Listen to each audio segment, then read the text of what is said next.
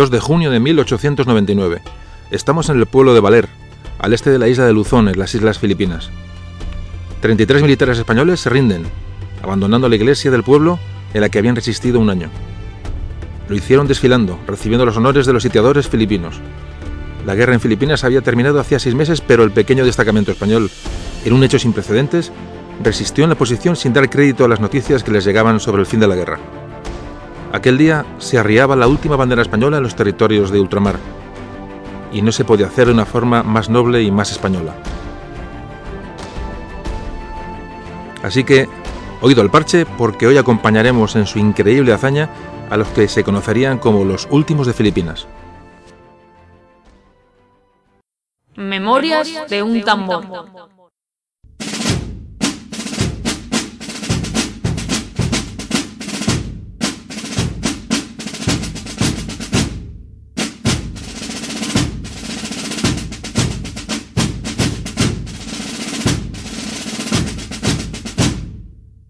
Hola, ¿qué tal? Aquí estamos otra vez para hablar de nuestra historia.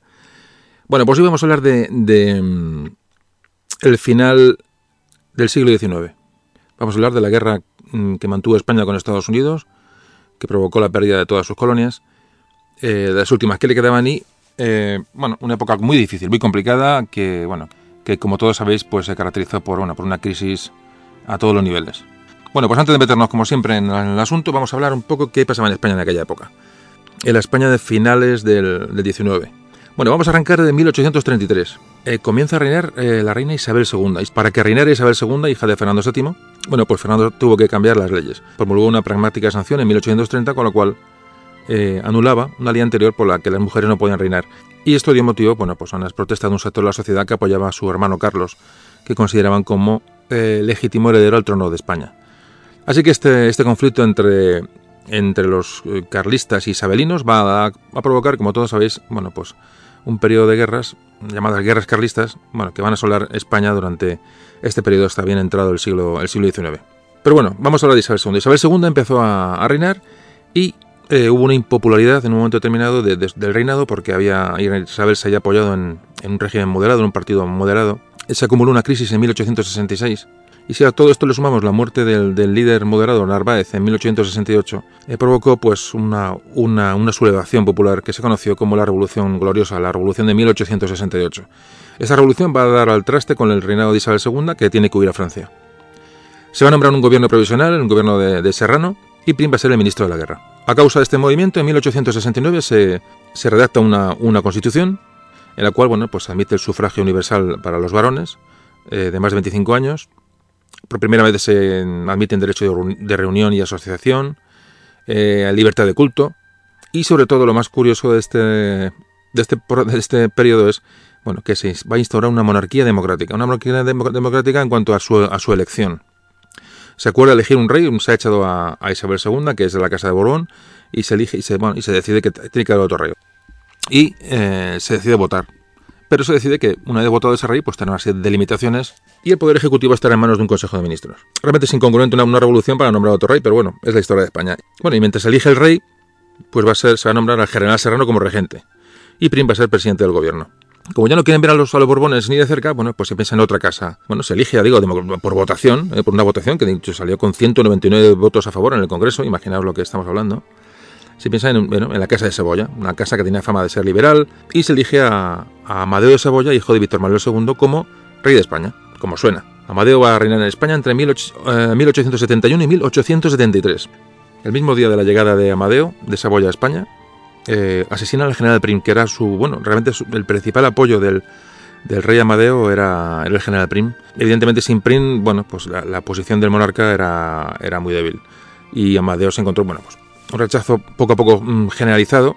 En fin, la, hayamos elegido y, al poco tiempo de estar aquí, bueno, pues eh, eh, le estábamos rechazando. Esto era una auténtica jaula de grillos. En fin, todo este, toda esta alianza de partidos que trajo Almadeo a España, bueno, pronto se vio resquebrajada y, y bueno, y empezó a perderse, eh, perder apoyo el rey en, en, su, nueva labor.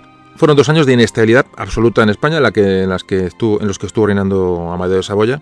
En ese periodo estuvo la Tercera Guerra Carlista, que estalló en 1872, y harto de esta historia, del, bueno, que ya podéis imaginar lo que era esto, Amadeo I eh, abdicó a principios de 1873 y se fue para Italia. Dijo, ahí os quedáis, de lo que había aquí nadie me había avisado. Bueno, pues nos quedamos en rey eh, y como no era cuestión de buscar otro nuevo rey, pues se proclama la, Primera República en, en, febrero de 1873. Va a decir que la Primera República fue una, comedia, o mejor dicho, una, una tragicomedia. Fue un, bueno, un sarcasmo de, régimen. Eh, no llegó a un año, y bueno, y terminó con el golpe de Pavía y Martínez Campos.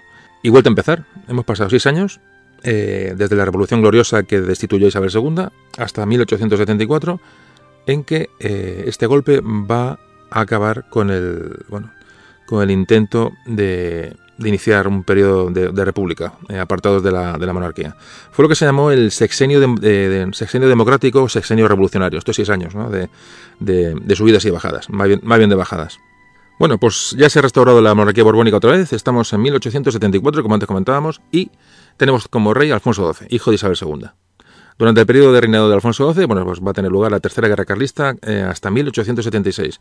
Yo digo que las guerras carlistas fueron, bueno, nos salpicaron todo el siglo de, desolación y muerte. Las, carlistas, guerras carlistas se consideran las guerras más, más sangrientas de la historia de España con mucha diferencia, mucho más que la guerra civil de 36, mucho más.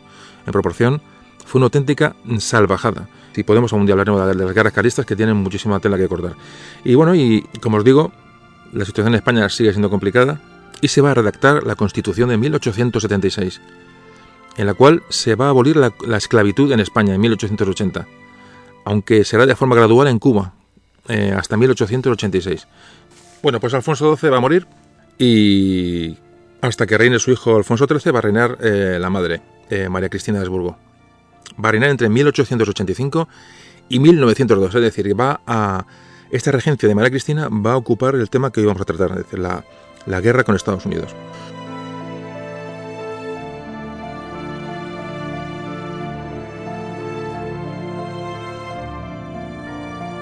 Durante esta regencia de María Cristina, van a llegar a un acuerdo liberales y conservadores para, bueno, para hacer un turno en el, gobierno. Es decir, la situación era tan, tan difícil que bueno, pactan Sagasta y Cánovas van a gobernar en un turno, un turno que la, que la regente María Cristina bueno, va a observar con total tranquilidad y va, y va a permitir. Pues nos encontramos ya en la época eh, que se produce la guerra en los Estados Unidos. Hemos llegado a 1897. ¿Quién es eh, presidente del gobierno? Pues es el liberal Praxedes Mateo Sagasta, que es el jefe del gobierno en ese momento y que va a tener que ah, asimilar todos los acontecimientos de finales del siglo XIX, los acontecimientos a partir del año 98. Eh, Sagasta era un progresista, un progresista claro. Desde joven había sido muy activo, incluso bueno, activo más que activo agitador. Estuvo enrolado en los movimientos que derrocaron a Isabel II, participó en el último gobierno de la, de la República y bueno, pues con los años como todo, pues suavizó, su discurso bastante y llegó, como decimos, bueno, pues a esta posición de pacto de, alternancia de poder con, con Cánovas durante la regencia de María Cristina. Eh, ¿qué, hizo Sagasta? Bueno, Sagasta hizo, bueno, como medidas, pues amplió libertad de imprenta, por ejemplo, eh, decretó también una libertad de asociación durante su gobierno, eh, que permitió bastante, bueno, pues el desarrollo de un, bueno, de un, sindicalismo obrero, instauró también el juicio por, por el sistema de jurados y, sobre todo, restableció el sufragio universal. Eso fue en 1890. Sagasta estuvo muy enfrentado con militares, bueno, de la, de la línea dura, sobre todo con los intereses de, de, los, bueno, de los terratenientes eh, cubanos. Y aunque su idea era dar un, bueno, una pequeña grado de autonomía a Cuba, Puerto Rico y Filipinas, porque ya se veía venir lo que iba a pasar, bueno, pues mm, no, pudo, no pudo realizar sus, bueno, sus intenciones y bueno, y pasó luego lo que, lo que pasó. Pues ya digo que mm, cuando empiezan a estallar las, las insurrecciones, eh, bueno, pues era presidente del gobierno, sufrió la guerra contra los Estados Unidos y bueno, y aunque era una guerra imposible de ganar, bueno, pues para no desacreditar bueno, a la monarquía, al régimen y, bueno, y, dar lugar a otra, otra posible revolución, ¿no? Porque, bueno, pues, pues se metió en la guerra con Estados Unidos. Cuando acabó la guerra, con la derrota de España, bueno, después del Tratado de París, pues tuvo que lidiar con todas las, bueno, con toda la decadencia que nos vino durante, como todos sabéis antes comentamos al principio, lo que supuso la, la crisis del 98, eh, repercusiones políticas, económicas, morales, y bueno, después, mm, para terminar con este, esta introducción de la historia de España, pues ya en, 1902, cuando Alfonso XIII tuvo la mayoría de edad, pues empezó a reinar. Y después vendría pues otra serie de, de, asuntos como la, la, famosa aventura que nos metió en Marruecos. Pero bueno, esto ya no corresponde al tema que vamos a tratar. Y hasta aquí hemos, bueno, hemos visto un poco qué pasaba en España durante esa segunda mitad del, del 19 que, que nos introduce ya en el tema de lleno.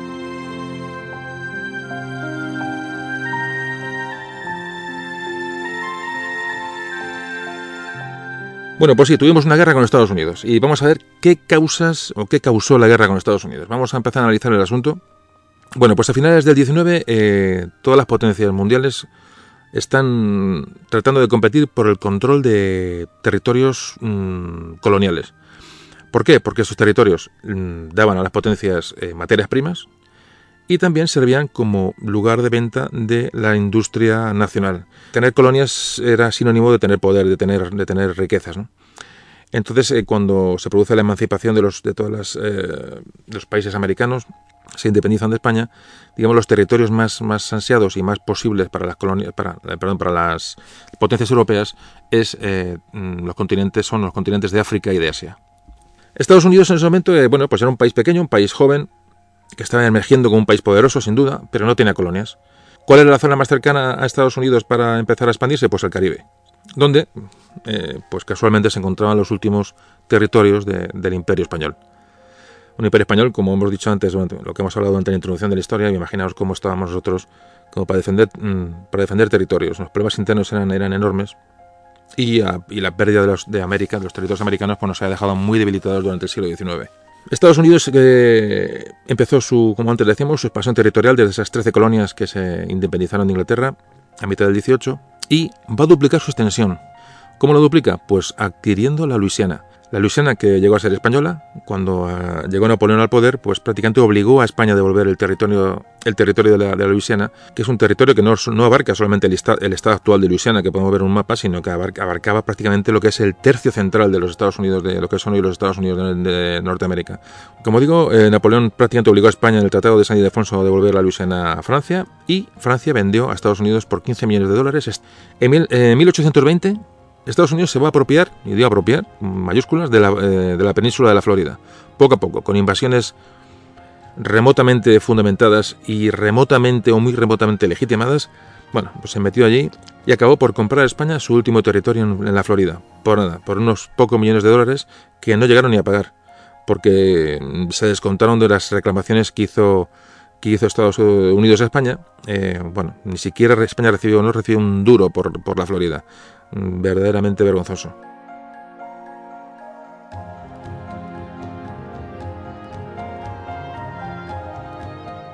Seguimos hablando un poco del ascenso de los Estados Unidos para saber con qué potencia nos vamos a enfrentar. En 1823, el famoso presidente Monroe, que a todos os sonará, bueno, pues va a embarcar un poco los principios de la política exterior de esa, de esa joven nación que era, que era Estados Unidos. Y se lo pone muy claro a las, a las monarquías europeas, monarquías que habían sido restauradas después de, la derrota de Napoleón en 1815, y les plantea que se va a oponer mm, radicalmente a cualquier eh, intervención por parte de las potencias europeas en América, no solamente en Norteamérica, sino América, eh, y considerará cualquier, bueno, cualquier intromisión de potencias europeas, y ya digo, no solamente en Norteamérica, sino en todo el continente americano, como una amenaza para los Estados Unidos. Esto es lo que se conoció como eh, la doctrina Monroe, que bueno, que siempre se ha dicho que decía, América para los americanos. Lo que realmente decía es decir, eh, no mangonéis aquí, que ya lo haremos nosotros a mayor escala. Por nada, pues Estados Unidos se lanzó a dominar el continente entero. Comenzaría por América del Norte. No se metió con Canadá porque tenía miedo a una guerra con, con Inglaterra. Ahí parece que se lo pensaron. Pero a partir de 1845 comenzó el famoso conflicto con México, la famosa guerra con México, eh, para la anexión de Texas.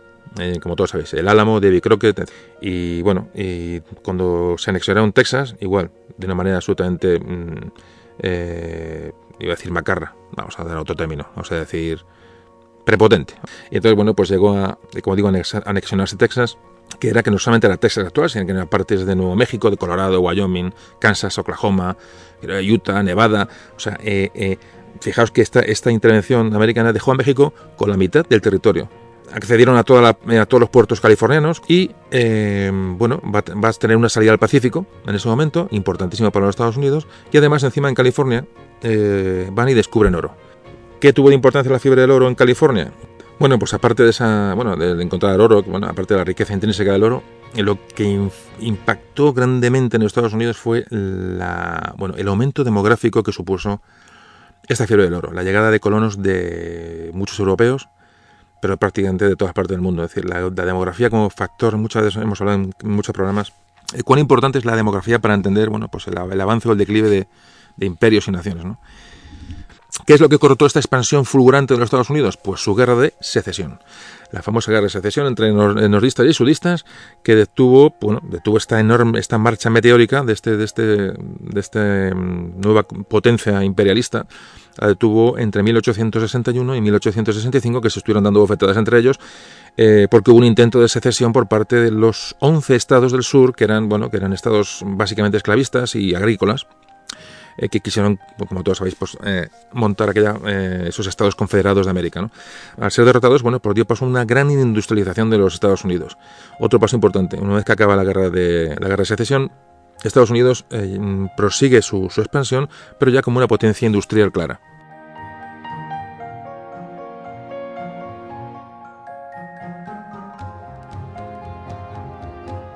Estaréis pensando que por qué hablamos tanto de Estados Unidos. Bueno, aparte que, es interesante saber cosas, pero eh, sobre todo vamos a ver con quién nos enfrentamos. Es decir, porque España con Estados Unidos no tiene absolutamente nada que hacer. En 1867 compran Alaska. 1867 a, los, bueno, a un, imperio ruso que estaba pues, necesitado, de, dinero. Durante este siglo XIX, como antes le comentamos, Estados Unidos entró en revolución industrial absoluta. Fijaos la, el crecimiento de Estados Unidos. Entre la guerra de secesión y la guerra con España, ya nos acercamos al momento que nos interesa, eh, hablamos del final de la guerra de secesión en 1865 y la guerra con España en 1898. Fijaos, la producción de trigo la multiplicó por 3, la producción de maíz la multiplicó por 2, la producción de azúcar la multiplicó por 5, la de carbón por 8. Pero la producción de acero, en estos treinta y pocos años, la multiplicó por 50 las, eh, digamos, los metros lineales de vía férrea eh, lo multiplicó por 6 en estos pocos años y la producción de petróleo la, multiplicó por 2. Y no solamente esto, sino que demográficamente, como antes comentábamos, tuvieron una enorme inmigración del noroeste europeo, fundamentalmente eh, anglosajona, de irlandeses, británicos, alemanes, pero en la segunda mitad, con esta expansión industrial, bueno, mm, fueron a Estados Unidos muchísimos chinos, europeos de, de cualquier, cualquier procedencia, y muchos sudamericanos. En 1810 Estados Unidos tenía 7 millones de habitantes y en 1898 se tenía 73 millones de habitantes, año en que España se puso en guerra con ellos. Fijaos que en menos de 100 años de vida los Estados Unidos han, tenido este, este, este enorme crecimiento y bueno, y con este, bueno, con este resumen de Estados Unidos, que a lo mejor ha sido un poco largo, pero creo que es importante, esperamos haberos dado un poco las claves de bueno, para comprender a quién nos íbamos a enfrentar.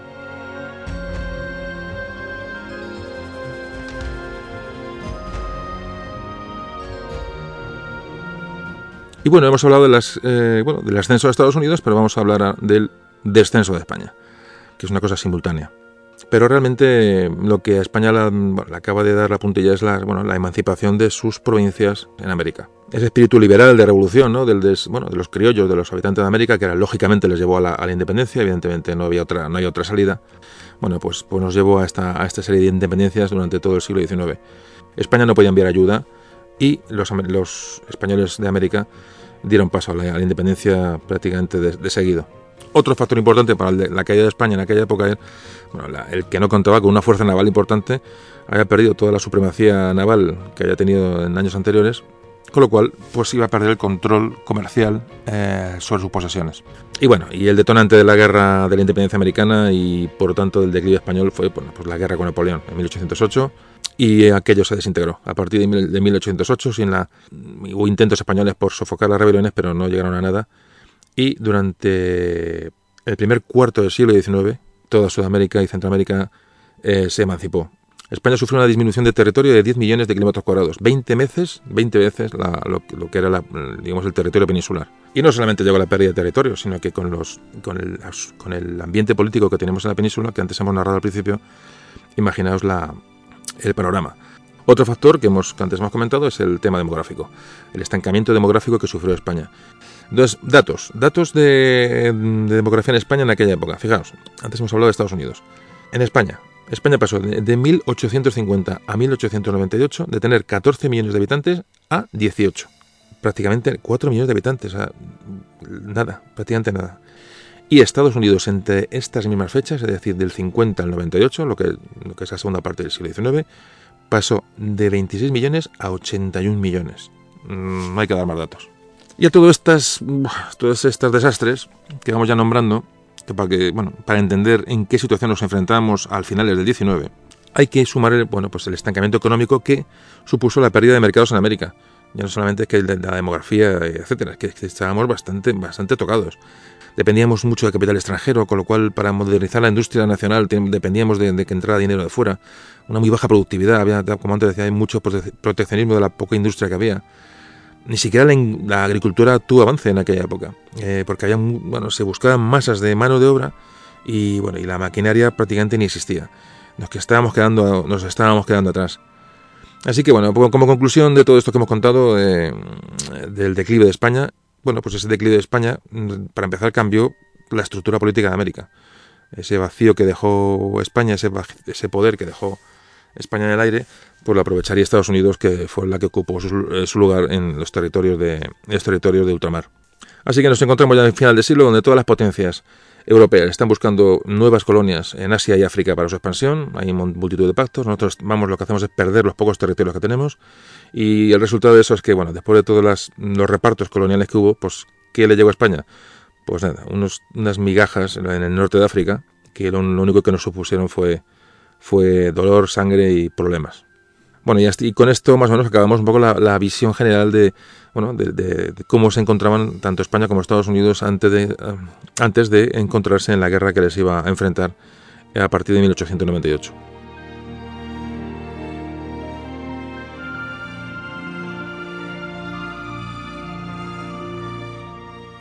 Bueno, el, detonante de la guerra fue la situación de Cuba. Cuba era una bueno, era la joya de que conservaba España aún de, bueno, de su antiguo potencial, ¿no? Pero para Estados Unidos era un sitio estratégico. Eh, la situación de Cuba geográficamente era fundamental para, bueno, para, controlar, el, eh, para controlar el futuro comercio que, Estados Unidos tenía ya mm, eh, previsto para, para, el futuro canal de Panamá. Había muchas inversiones en Cuba de, empresarios, empresarios norteamericanos y bueno, y Cuba era, bueno, pues era una proveedora fundamental a Estados Unidos de tabaco, de, de azúcar, de hierro. ¿Qué Estados Unidos para intentar adquirir Cuba en un principio? Pues le realizó muchas ofertas de compra a España, pero España siempre las, rechazó. Cuba era, significaba prestigio, significaba recursos naturales y, bueno, significaba cierta actividad comercial que era, bueno, que era la última que le quedaba a España fuera de, fuera de la península.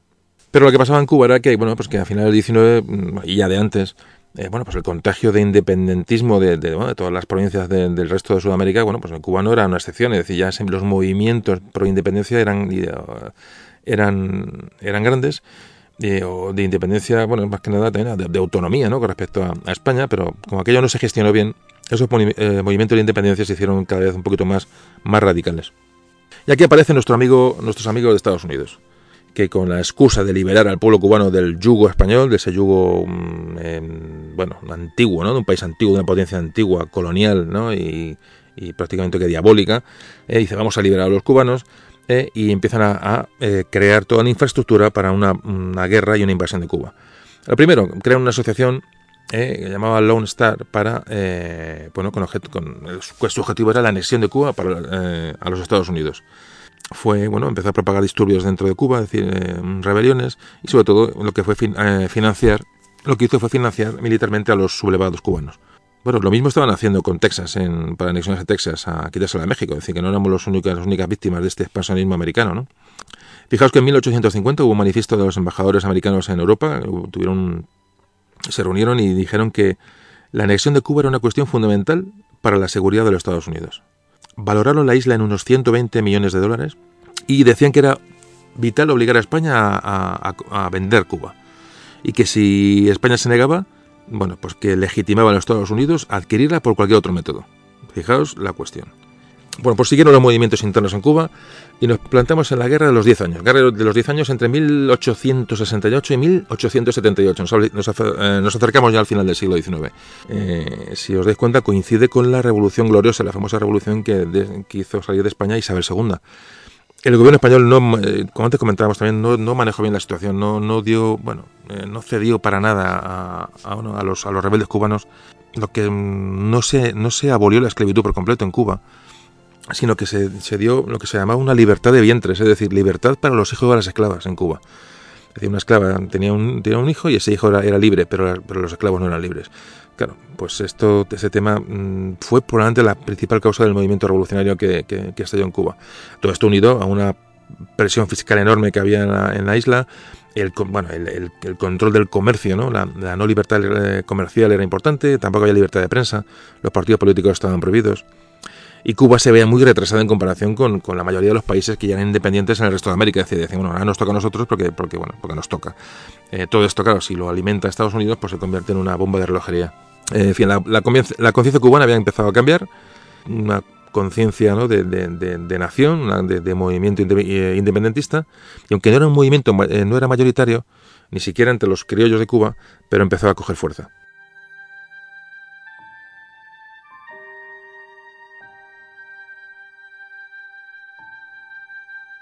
Esta guerra de los 10 años eh, acabó en el 78 y España, bueno, el ejército español logró eh, mantener la paz en, o el control de Cuba, es decir, fue una victoria para, digamos, contra los, eh, sublevados.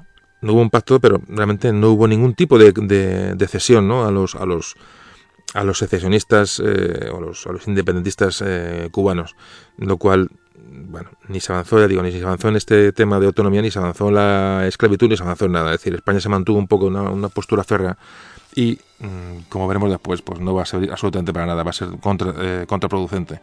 Años más tarde, en 1895, se va a producir la Guerra de Independencia Cubana entre 1895 y 1898, una guerra que perseguía los mismos objetivos que la guerra de, los, de los 10 años.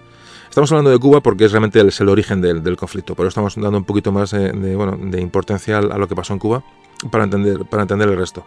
Este levantamiento de esta nueva guerra contó con ya mucha más organización militar y sobre todo, bueno, clave era la intervención de los Estados Unidos, es decir, los sublevados sabían que contaban con la ayuda de los, de los americanos, con lo cual, sí, toda esta fuerza, todo este convencimiento, evidentemente tenía detrás al hermano mayor, ¿no? En fin, la, la, verdad es que mm, uno empieza a analizar los, los, los motivos y se encuentra pues, que, bueno, que el comercio en Cuba está muy afectado por la legislación española. Los comerciantes, la, esa burguesía, la pequeña burguesía, burguesía comercial cubana no tiene ningún tipo de salida. Además se, se producía, fijaos lo que son las cosas, unas presiones enormes de la burguesía textil catalana. Eh, las empresas catalanas textiles eh, ejercieron una presión enorme sobre el gobierno para que eh, les dieran el monopolio de su industria, de su industria textil como antes comentamos, con medidas proteccionistas y en detrimento de la, de la industria cubana.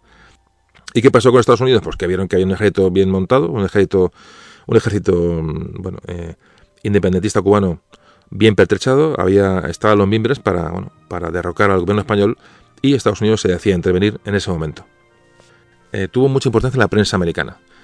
Tuvo un papel mm, bueno, de desprestigio de España enorme, es decir, hacía falta que la población americana se viera involucrada en esta guerra, que vieran un motivo para atacar a España. Se, bueno, se, decía que, bueno, que, se valoraba mucho la lucha del pueblo cubano por liberarse de, de, bueno, de, España, que estaban, estaban absolutamente subyugados ¿no? por un poder ilegítimo, etcétera, etcétera. Toda esta serie de, toda esta serie de historietas fueron las que, las que llevaron bueno, a la opinión pública americana a ver bien una intervención en Cuba.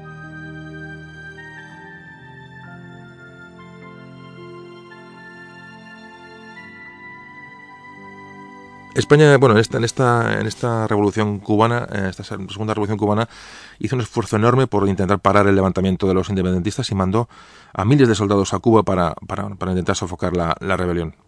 Llegaron allí y eh, esta, represión de esta rebelión, bueno, fundamentalmente la llevó a cabo el general Baylor. General Baylor que, que, bueno, que le llamaba, fijaros, le llamaba la prensa norteamericana, le llamaba el carnicero parece que apresó a toda la, oposición ¿no? de, de la, a, España en Cuba y parece que los, los, los, bueno, los mm, internó en campamentos o eh, prisiones eh, bajo unas condiciones realmente bastante pésimas. Estos semicampos de concentración, no, no, les llamaremos campos de, de, concentración, pero, pero bueno, se asemejaban bastante, fueron, pues claro, fueron la excusa de muchos artículos en, los, Estados Unidos, imaginaos, imaginaos lo que es la, propaganda de prensa americana, provocaron que la gente, el pueblo estadounidense se viera, eh, bueno, viera con buenos ojos una intervención en Cuba más rápida. Y a todo esto, sin mediar palabra, el cónsul de Estados Unidos en La Habana eh, solicitó el, bueno, que su país, Estados Unidos, mandara a Cuba un par de navios de guerra para mm, supuestamente asegurar la protección de los intereses americanos allí. Entonces llegó el famoso acorazado del Maine, llegaría a La Habana el 25 de enero de 1898. Eh, esto evidentemente era una provocación absolutamente chusca. ¿Pero qué pasó? Pues la famosa explosión del Maine, eh, que me imagino que todos conoceréis. El 15 de febrero de 1898, a las 10 menos 20 de la noche, eh, se produjo una gran explosión en el, en, el acorazado americano Maine. Murieron 266 marineros americanos. Bueno, nunca se supo la causa de, de esta explosión, nunca. Pero no se dejó investigar a los, a los españoles. Bueno, la prensa americana, imaginaos, nada más enterarse del tema, violación, que, bueno, que haya sido un ataque español, que haya sido una mina, que haya sido una cosa externa, que los españoles, que tal, para arriba, para abajo. Las autoridades españolas, viendo la que se venía encima, eh, abrieron una investigación para aclarar el tema. Invitaron a esa comisión de investigación a, los, a los norteamericanos. Sin embargo, los americanos dijeron que aquel barco, que era, aunque estuviera en aguas de La Habana, en aguas españolas, que, eran, que era tierra americana y que ahí no entraba nadie, ni españoles ni nadie. Entonces, eh, eh, eh, bueno, así que no se permitió a los españoles que pudieran examinar los restos del Maine bueno, para, para definitivamente defender la teoría de que no, no, hayamos sido nosotros los que hayamos volado el barco. Es decir, la comisión que nombró España determinó que la explosión había sido desde dentro, que ha sido un accidente, basándose en que, bueno, que las planchas de acero del Maine estaban eh, abiertas hacia afuera, del barco, de, dentro del barco hacia afuera. la, explosión había sido de dentro afuera, nunca había sido una agresión exterior al barco. ¿no? Pero bueno, ¿qué pasó? Pues la Comisión de, Investigación Norteamericana dijo todo lo contrario. Y el presidente McGinley, que era el que le tocaba el presidente de turno, pues nada, informó al Congreso americano de que la explosión había sido motivada por un agente externo, directamente. Pues nada, imaginaos, la opinión pública americana manipulada y engañada y con la prensa dando bombo al asunto y aparte, bueno, todo lo que había, se había hablado anteriormente sobre Cuba, pues ya se produce directamente, después de este, de este hecho del Maine, se produce una campaña de reclutamiento de voluntarios para ir a la guerra a Cuba. Hoy día todo hace indicar que la, explosión fue interna. Los Estados Unidos no, ni siquiera consintieron una, una comisión internacional que España solicitó, decir, no, no dejó que nadie tocara el, el acorazado. Y lo que hicieron fue en 1911 para zanjar el asunto, fueron mm, reflotaron los restos del acorazado y fueron hundidos, hundidos además unidos con banda de música, o sea, con un acto de, bueno, de solemne en una fosa del Caribe. Así que aquí se acabó todo, toda posibilidad de analizar eh, qué pasó con el Maine.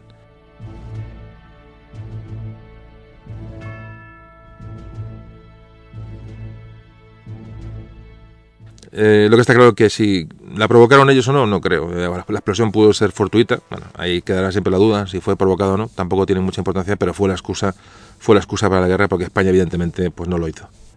¿Y qué hizo Estados Unidos una vez que, bueno, que se supone que el Maine eh, fue volado por los españoles? Bueno, pues responsabilizó de las muertes a los a España del tal y directamente exigió su retiro inmediato de Cuba. No pensé que hubo, no, no, no. Dice, muy, muy rápido, habéis sido vosotros y os voy de Cuba. Ahora mismo, directamente.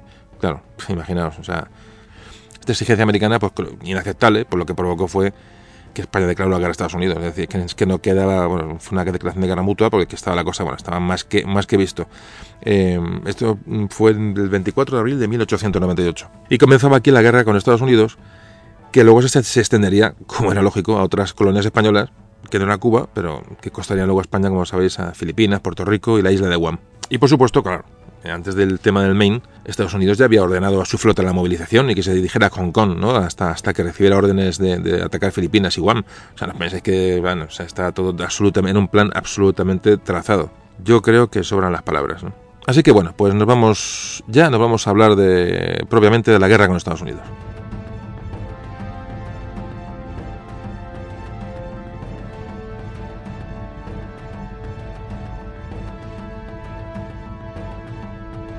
Bueno, aunque vamos a hablar de la guerra con los Estados Unidos, vamos a tocarla. Mmm, yo sé que a muchos os gusta la historia militar y las batallas, y, a mí, bueno, y a mí también, y a fines, no deja de ser historia, pero es que no cabe más datos en un programa de esto porque, porque nos vamos a ir a muchas horas de, de, podcast y tampoco creo que haya que hacerlo tan largo. Hoy vamos a quedarnos, aunque tocaremos un poquito el tema militar muy por encima, vamos a dedicarnos un poco a, a, la historia pura, al, entorno, al entorno, mmm, bueno, estratégico, ¿no? de, la, de la guerra con Estados Unidos eh, para luego abordar un poquito eh, más, en profundidad el tema de, la, de, los, de, los últimos de Filipinas. Estados Unidos tenía unos 290.000 combatientes más 35.000 cubanos eh, sublevados. España no se queda tampoco muy atrás, tenía unos 320.000, eh, unos 250 o 260.000 en Cuba, unos 10.000 en Puerto Rico y 50.000 en Filipinas. Pero aquí lo que mm, realmente iba a contar era la superioridad naval.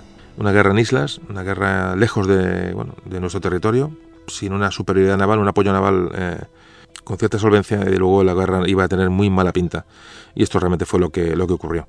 Primer hecho bélico de la guerra, que produce el 1 de mayo, cuando Estados Unidos hunde la flota española en la bahía de Manila. La bahía de Manila, que luego se refugiaron en Cavite, se conocían como la batalla de Cavite, bueno, pues ahí se hundió la flota española, eh, prácticamente al completo, eh, la, flota, de Filipinas. La superioridad americana era clara si no nos hubieran metido en la guerra, es una evidencia. O sea, fueron a la guerra porque sabían que la tenían ganada y además rápido. Si no nos hubieran metido con, vamos, ni de, ni de broma. Entonces, España tiene muy poquitas posibilidades. Una flota antigua, una flota, una flota, digamos, eh, colonial que tenían por allí, bueno, para, protección de costas, fundamentalmente, pues fue prácticamente aniquilada en, la, bahía, de Manila, concretamente en Cavite. El 19 de junio, eh, los primeros marines americanos desembarcan en Cuba. El 12 de junio, Manila es, mm, cercada por tierra. El 21 de junio eh, Estados Unidos toma la isla de Guam. El 3 de julio de 1898 se produce la famosa batalla naval de Santiago de Cuba. La famosa batalla que el almirante Cervera, eh, bueno, pues salió de, por un, salió de la, de la bahía de Santiago de Cuba por un paso muy estrecho y bueno, es un hecho que no tiene mucha, mucha explicación. Yo realmente yo a cada uno ya le invito a que lea sobre la batalla de Santiago de Cuba y cada uno opine y bueno, no me voy a meter en ese tema. Pero lo que hizo la escuadra española es salir uno a uno por un paso estrecho y fue un auténtico tiro al, tiro al blanco. O sea, mm, fueron cayendo los bancos españoles uno a uno según iban, saliendo. Lo estaban esperando fuera y fueron saliendo lo fueron hundiendo según salían. Realmente pues puede parecer ridículo, puede parecer raro, puede parecer podéis encontrar mucha información sobre el tema y cada uno saque su propia conclusión sobre qué ocurrió en, aquel día. Y eh, llegamos al 12 de agosto, 12 de agosto en que el ejército mm, combinado filipino y norteamericano toma Manila. Realmente es el final de la guerra. Hablamos del 12 de agosto de 1898. Estados Unidos luego desembarcó tropas en, Filipinas. Eh, luego posteriormente, como luego veremos, bueno, tuvieron, tuvieron, entraron en un conflicto armado los americanos con los filipinos, porque los americanos no iban a ayudar a los filipinos, sino que iban a quedarse con las islas.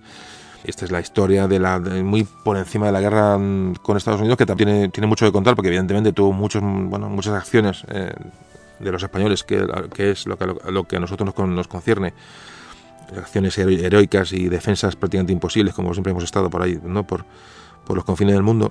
Pero ya digo que, mm, bueno, eh, reflejaremos estas acciones de tantos españoles que dejaron ir su vida pues un poco en, en la acción de los últimos de Filipinas como un bueno como un detalle y como una, una muestra ¿no? de que aquello tuvo que ser no esa guerra esa guerra eh, bueno prácticamente perdida de, de, antemano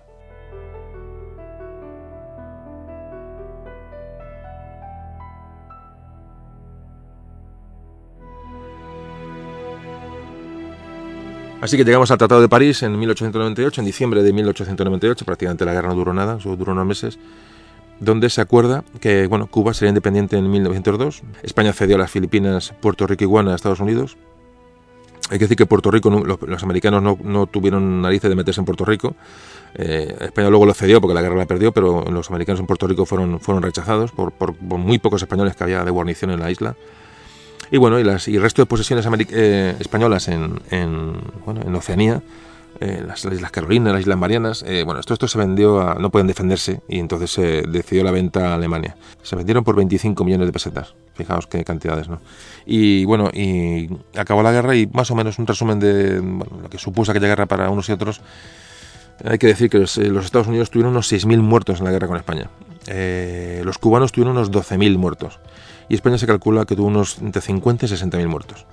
La, la, gran mayoría de los españoles, hay que decir, estos 60.000, fueron por enfermedades. Se calcula que casi un 80% de los muertos españoles fueron por enfermedades. Y bueno, este es el tema eh, que hemos tocado antes de meternos con los últimos de Filipinas. Un poquito un resumen de, bueno, de cómo estaba España en el siglo XIX, antecedentes, eh, Cuba, Estados Unidos.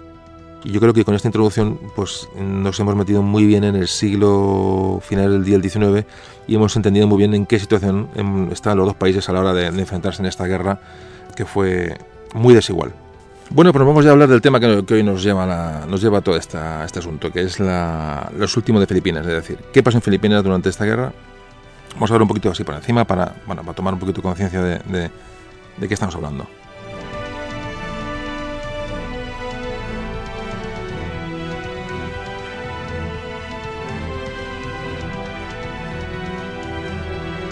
España en Filipinas, que, bueno, pues como sabéis, los, eh, como, comentábamos en el, programa de Magallanes y el Cano, fueron descubiertas por, bueno, por Magallanes en las Filipinas por el viaje de la vuelta al mundo. Realmente la, colonización de Filipinas, que tampoco fue tal, porque no fue realmente una, colonización en toda regla, pero comenzó en 1565, bajo el reinado de Felipe II, cuando llegaron por allí pues eh, Andrés, eh, Andrés de Urdaneta y, y, Legazpi, que a eso sí que le vamos a dedicar un programa seguro. Eh, el dominio de Filipinas fue realmente de la costa. Todas las zonas costeras fueron las que los españoles dominaron, porque el interior era muy complicado de dominar, eran, vastas, vastas, extensiones de selvas. entonces los españoles pues se limitaron a, a, controlar todas las, costas. Y realmente no hubo un gran desasentamiento de población. Pero realmente lo que sí hubo allí de español fueron funcionarios, militares, funcionarios, comerciantes, pero realmente población como tal no hubo, no hubo mucha. Nos encontramos, bueno, es un poquito una introducción para hablar de Filipinas, del origen de Filipinas española, pero eh, a finales del 19, que es cuando nosotros nos interesa y nos metemos ya en, en, harina, en, a finales del 19, como digo, había unos eh, población española en Filipinas, habría no más de entre 10 y 15 mil españoles, no había más, y la mayoría funcionarios. Y como en Cuba, pues en Filipinas hubo también una, una sublevación, se produjo ese cambio en lo social, ¿no? en, la, en la gente allí, esa, em, esa pequeña burguesía ¿no? comercial que, que, bueno, que emergía en, todos estos, en todas las islas, que tanto como pasó en Cuba, estaban muy encorsetados por la administración española y, bueno, y no tenían, no tienen margen de maniobra.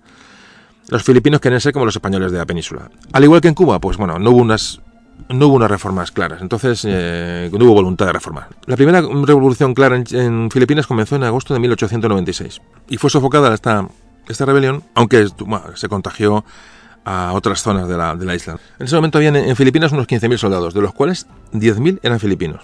Eh, la insurrección que hubo en Cavite lo que hizo que España mandara a Filipinas eh, un ejército de 25.000 soldados de refuerzo. Fijaos el esfuerzo que tuvo que hacer España para mandar a Filipinas 25.000 soldados. Bueno, pues como siempre, una, política represiva, realmente represiva contra los, contra los líderes filipinos y nacionalistas filipinos.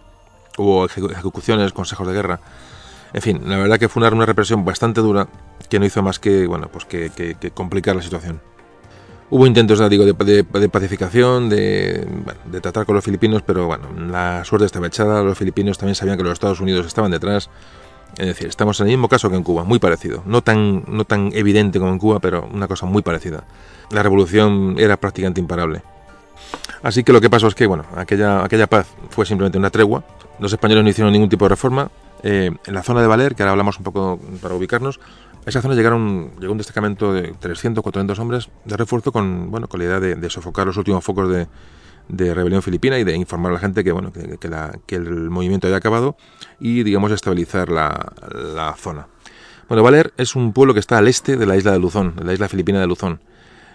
Eh, y entre, entre medias eh, había una sierra, la Sierra Madre, bueno, que hacía que el, desplazamiento de un lugar a otro, de Manila hasta Valer, fuera complicado. Tanto es así que se solía hacer en barco. Imaginaos cómo, era el, bueno, el traslado por tierra, que merecía la pena más coger un barco y ir hasta el otro lado de la isla que hacerlo por tierra.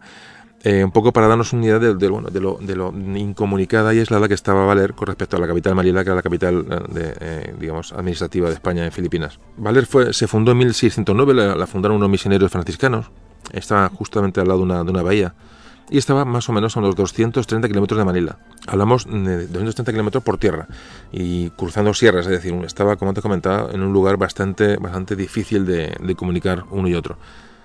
Y pertenecía a la provincia de Nueva Écija. Eh, y dentro de esta nueva provincia eh, estaba dentro del distrito del Príncipe, del que era capital. Es decir, era una, capital de distrito dentro de la provincia de Nueva Écija en Filipinas. En ese distrito, eh, ese distrito que Valera era, capital, o la ciudad más importante, eh, era, repito que Valer era prácticamente un pueblo, eh, al frente de este distrito, España había nombrado un comandante militar. Comandante, comandante militar que, era, tenía, vivía en Valer, que, tenía el cargo de capitán. Era un capitán del ejército el que, ejercía de comandante en, en esta capital de distrito y hacía de administrador de todo, administrador de justicia, llevaba los correos, llevaba, en fin, todo, como podéis imaginar, era un militar, pero que ejercía que era el gobierno de España en, aquella, en aquel distrito.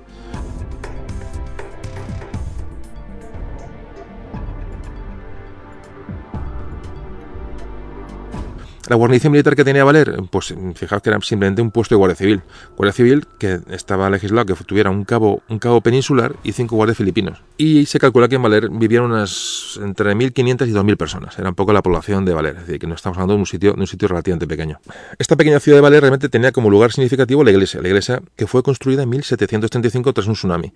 Eh, ¿Por qué cuento esto? Porque mm, se hizo para decir, ya no se cae más. Es decir, prácticamente hubo un tsunami que arrasó la zona de Valer y cuando se construyeron las, el nuevo pueblo, un poquito, ya, un poquito más tierra adentro, eh, se construyó con el bueno con la idea de que ningún desastre natural o fenómeno natural acabara con, con aquella construcción. Entonces eh, la iglesia, que como os digo ahora entrará en liza cuando empecemos a hablar de la, del tema de hoy, tenía unos muros pues, de metro y medio de espesor, en una iglesia rectangular, eh, unos 30 metros de longitud y 10 de, anchura, tenía seis ventanas, tenía una torre del campanario, es decir, que era una, una iglesia mm, hecha prácticamente para, para, para defender, era un pequeño fuerte, ¿no? Eh, y como construcción, desde luego, no tenía, no tenía ninguna fisura. Y tenía adosada la propia iglesia, tenía una, una pequeña casa del párroco, una, una sacristía, es decir, que, que, era una iglesia relativamente grande para lo que, para lo que era un pueblo tan, tan pequeño, una iglesia grande y una, una iglesia bien construida. Bueno, pues estamos situados ya en Valer, eh, cómo era el pueblo, cómo era la iglesia, que es donde van a, su a, sucederse los hechos que vamos a narrar a continuación. Y como comentábamos que había un contingente, un contingente fuerte de tropas españolas en la zona, bueno, pues para, para bueno, acabar con los últimos focos de resistencia que había de la última rebelión filipina que hubo, que hubo en la zona.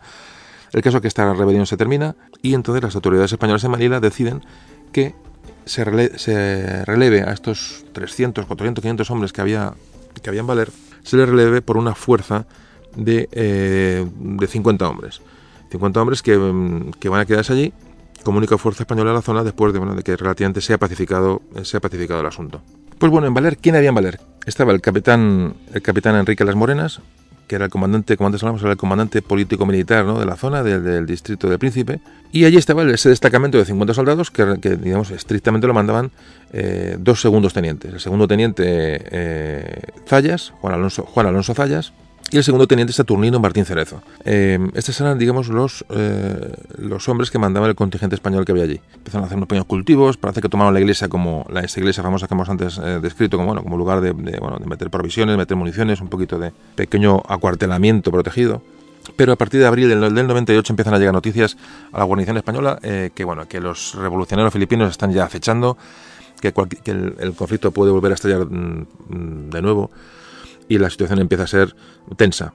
Y tan tensa, tan tensa es la cosa que, bueno, que el 1 de mayo, eh, como antes comentábamos, eh, la flota americana llega a, a, la bahía de Manila y derrota a los españoles que, de hecho, que antes hemos, hemos comentado. El líder filipino Aguinaldo regresó a Filipinas de su exilio en un buque americano y se puso al frente de la, de la revolución que enseguida se extendió por toda la isla, la isla de Luzón. ¿Qué pasó con esta ya guerra generalizada con apoyo americano? Bueno, pues que los destacamentos españoles, que eran muy parecidos al que habían valer, eh, pocos soldados, 20, 30, 40, 50 soldados, que estaban muy diseminados por la isla, pues fueron cayendo fácilmente y poco a poco. La verdad que fue un hecho bastante, bastante lamentable.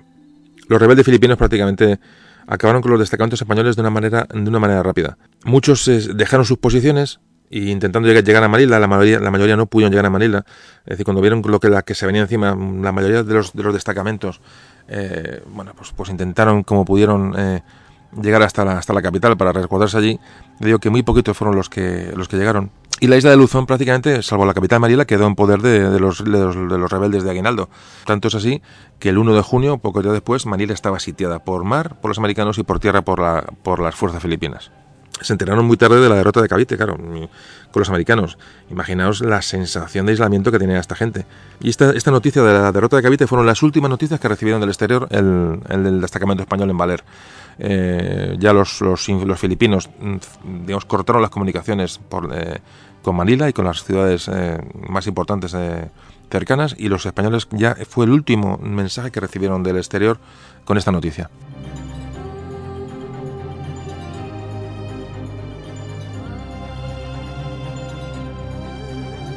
El 26 de junio. ¿Qué pasó el 26 de junio en Valer? Bueno, pues que de repente los españoles que ya estaban mmm, con la mosca detrás de la oreja y sabían que aquello se podía, los acontecimientos se podían precipitar en cualquier momento, eh, amaneció el 26 de junio y el pueblo de Valer estaba abandonado.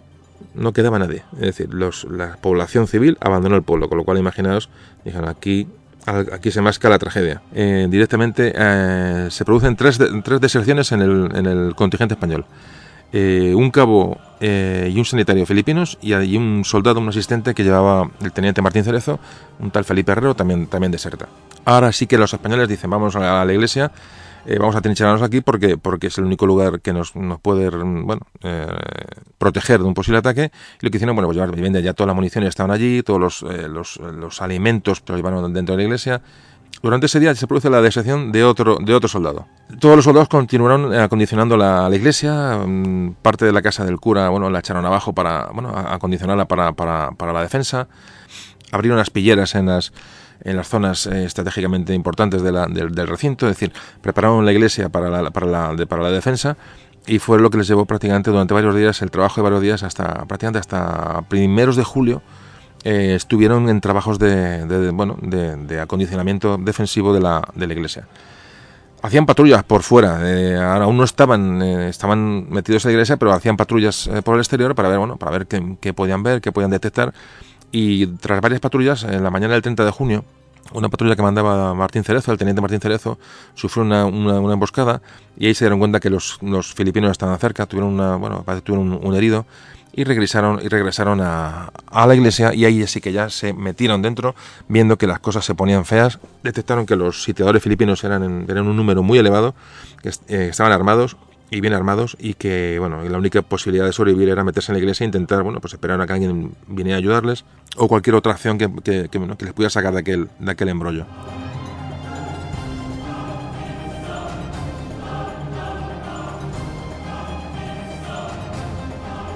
Bueno, pues nos encontramos ya con los españoles sitiados. Los filipinos ya, eh, bueno, ya se presentaron delante de la iglesia, rodearon la iglesia, empezaron a cavar trincheras. Los españoles también cavaron trincheras alrededor de la iglesia, protegiendo las puertas de, la, de las dos puertas que tiene la iglesia. Hay mucha información sobre la, bueno, sobre la iglesia de Valer, podéis ver en internet eh, croquis, maquetas sobre la iglesia. Merece la pena por ver cómo, cuál era la distribución de las trincheras, cómo era, bueno, imaginaos un poquito de lo que estamos hablando, eh, porque así nos hacemos una idea un poco de, bueno, de dónde de, lo que estamos hablando.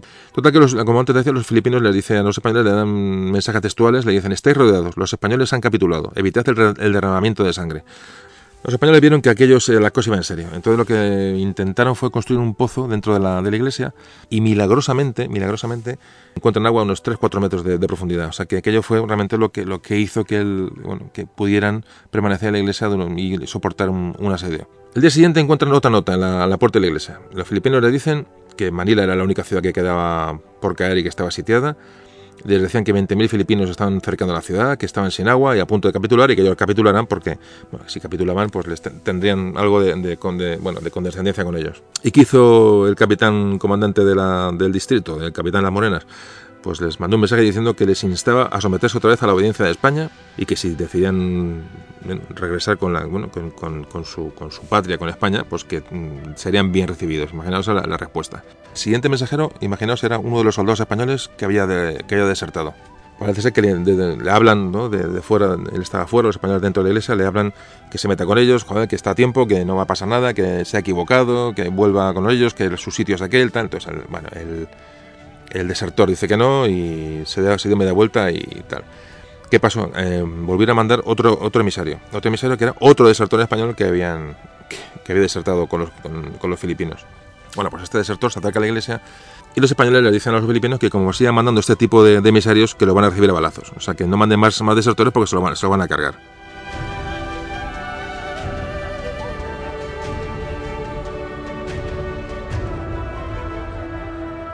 Bueno, pues el 4 de julio, eh, aprovechando un momento de relativa tranquilidad, dos voluntarios, Gregorio Catalán y Manuel Navarro, dos soldados españoles, hacen una salida por sorpresa y lo que hacen es destruir barracones, los barracones que hay enfrente, dos barracones que hay enfrente de la, de la iglesia.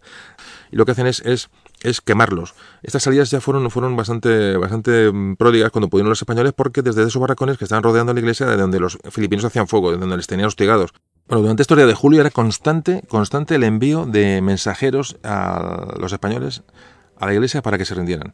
Aquí a principios de julio se produjo el, el único intercambio, digamos, de, de, o la tregua entre filipinos y españoles. Y es cuando los filipinos mandaron a un, a un emisario para que diera a los españoles pues tabaco. Les ofreció tabaco y los españoles, por supuesto que no iban a ser menos, o sea, fijaos el detalle, le dan al filipino una botella de jerez para que se la tomen ellos. O sea, imaginaos, imaginaos el, el detalle tan, tan curioso. ¿no? Y mientras los españoles pues siguen potenciando la defensa de la iglesia, es decir, construyendo fosos, construyendo, ampliando las trincheras, es decir, estaban dispuestos a resistir. El 18 de julio se produce la primera baja mortal en los españoles, el, el cabo Julián Galvete. Eh, fue la primera, el primer muerto de la guarnición española. En esos mismos días llegó eh, una carta de un párroco de un pueblo cercano eh, que y pedía en tono bueno muy amigable a los, a los españoles que se rindieran y que, se, que iban a ser bien que dejaran las armas que iban a ser bien tratados y que tenía garantía de los rebeldes filipinos en que iban a ser reembarcados a España y tras esta carta de buena manera del, del cura del pueblo de al lado y los españoles que ni respondieron eh, los filipinos parece que se, eh, se, lo tomaron a mal y le mandan un ultimátum a los españoles diciéndole que, que en 24 horas tienen que abandonar eh, la iglesia que, y les dice textualmente, dice, no tendré ninguna compasión de nadie y haré responsables a los oficiales de cualquier fatalidad que pueda ocurrir. Los españoles respondieron al día siguiente, le dicen, nos une la determinación de cumplir con nuestro deber y deberás comprender que si tomas posesión de la iglesia será solamente cuando no haya nada más en ella que los cuerpos de los muertos. La muerte es preferible a la deshonra. Esta es la contestación española al ultimátum del filipino. Bueno, pues parece ser que cuando acaban estas 24 horas de este ultimátum último que dan los filipinos, lo que hacen es, eh, eh, de repente, se abre un fuego, mm, bueno, total sobre la iglesia de Valer, de todos los lugares donde estaban apostados los, los, los, insurgentes, y dura el tiroteo hasta la mañana siguiente. Están toda la noche recibiendo disparos. ¿Qué hicieron los españoles ante ese ataque? Bueno, pues para ahorrar munición y, provocar a los filipinos a que intentaran asaltar la iglesia, que era lo que los españoles querían, porque tenían una posición absolutamente ventajosa, les, digamos, no responden ni a un solo disparo. Parece ser que los españoles también, hablamos de, encuentran unos pequeños cañones antiguos, pero antiquísimos cañones, ¿no? que, que, parece que los, los, medio montan con unas cuerdas en, sobre unas vigas de la iglesia y con un poco de pólvora de, de, que tienen de fusiles y tal, bueno, hacen un cañón un poco artesanal y llegan a disparar contra los filipinos con estos, con estos cañones que encuentran, que encuentran antiguos. O sea, la verdad es que, es que mmm, no solamente no, no se rinden ni dan muestra de ningún tipo de, de bueno, de debilidad, sino que hace, abren fuego con, pues, prácticamente con lo, con lo que encuentran a mano. Y a últimos de julio, el comandante filipino lo que hace es amenazar con, con, utilizar un cañón si no se rinden los españoles. Cañones pequeños, tipo españoles, tipos artesanales, ¿no? No tenían gran cosa, me intenta amenazarles de como sea. O sea, no, no, no, ya está la cosa, están hasta el gorro los filipinos y los españoles, se llevan aquí un montón de días metidos, no hay manera de sacarlos, y lo que quieren es, bueno, pues intimidar de alguna manera. Y entonces empezaron a disparar con, con pequeños cañones sobre la, sobre la iglesia, que causaron pues, muchos daños en las puertas de la iglesia y en, y en el techo. Lo que pasa es que los españoles lo que hicieron fue disparar sobre los, sobre los que manejaban los cañones, y eh, causaron bajas sobre ellos. Y además eh, parece que la munición la munición se les acaba pronto y bueno y, el intento de, de, de, bombardear la iglesia pues parece que queda que queda de momento en, en, una, en un intento simplemente. Nos metemos en agosto. En agosto se produce a primeros de agosto otro otra deserción de un soldado español. Y muy, también a primeros de agosto están a punto de entrar en la iglesia. Atacaron eh, bueno eh, un, una zona donde había poca vigilancia española y estuvieron a punto de, bueno, de forzar la entrada en la iglesia. Y este mismo mes, el mes de agosto, el día 13, bueno, después de los españoles ya dar por perdida toda, toda posibilidad de apoyo, toda posibilidad de ayuda de, un contingente español de ayuda a, la, a Manila, eh, rinde Manila el ejército americano. Eh, Manila había caído, prácticamente la guerra, la guerra había terminado y lo que no sabían los, los, bueno, los, los soldados españoles y americanos en, en, Manila es que el, justamente el día anterior se ha, se ha firmado un pacto, en, un tratado en Washington, por el que se, ya se estableció un alto el fuego entre España y Estados Unidos.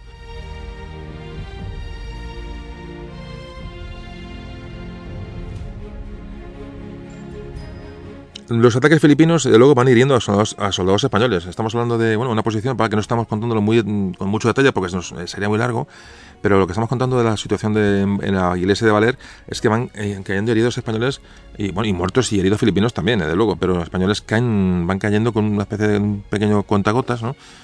Y, bueno, y se van produciendo heridos constantemente. Llegamos al 20 de agosto. 20 de agosto en el que el líder, el comandante filipino de las fuerzas de, de sitio, eh, ya están bastante cansados de los españoles, la cosa como son, o sea, ya mm, dice, que ya están hasta el gorro de estar allí y, y, esta gente metida en la iglesia, no hay manera de hacerlo salir, y ya les han mandado 500 mensajes, 500 desertores, 500 ultimátums, y entonces el comandante filipino envía uh, dos, uh, dos frailes de, de, la zona para intentar hacer que los españoles salgan de allí. Eh, les dice que Manila ha caído y que que no, hacen, no, hay ningún sentido en continuar la asistencia allí. Y el mensaje que les mandan estos, estos curas es este, dice, Emilio Aguinaldo está al frente de la revolución. Bajo sus acertadas órdenes opera un numeroso ejército bien armado y mejor municionado. Al empuje de los soldados filipinos no saben resistir los españoles, más soberbios y arrogantes que valientes. Casi todos los destacamentos están ya en nuestro poder y sus hermosos fusiles en nuestras manos. Manila no ofrece ya más resistencia que la de un palomar a los ataques de los animales carnívoros. Los americanos nos han dado algunos cañones y si fuese necesario vendrán aquí los vapores que les pidamos para bombardear este fuerte que los españoles creen inexpugnable. Y entonces Entonces morirán todos entre las ruinas. Si alguno consigue escapar de la catástrofe, será acuchillado. No será ya tiempo de perdón, pero ahora aún es tiempo. Si se entregan, serán tratados como caballeros. Este es el mensaje que les hace llegar mediante estos sacerdotes el, el comandante filipino. Después, cuando acabó todos, los, todos los hechos, contaron que, por supuesto, no les creyeron a los, a los, a los, frailes. Dijo, esté contando, todos están esto es, una, esto es una bola, esto es mentira. Tal. O sea, no se creían nada, eh, estaban dispuestos a no creerse nada porque probablemente no tienen por qué, por qué creérselo. Que haya empezado la cosa a ser un poco, un poco pesada. ¿Y cómo será, además, que estos dos que el capitán de las Morenas y el teniente Martín Cerezo y los soldados que había dentro de la, de la, de la iglesia lo que hacen es al final lo que hacen es convencerles para que, para que se queden a los, a los dos frailes. Dicen, no, no, no, no os vayáis ya, quedaos aquí, que sois españoles, quedaos con nosotros. Y los dos frailes se quedan en la iglesia. Verdaderamente increíble. Mm, fijaos la, situación que pintan aquellos dos hombres, pues se quedaron con ellos. No sé si les convencieron, no sé qué pasó, pero aquellos dos curas se quedaron con los soldados españoles dentro de la, de la iglesia. Verdaderamente fantástico.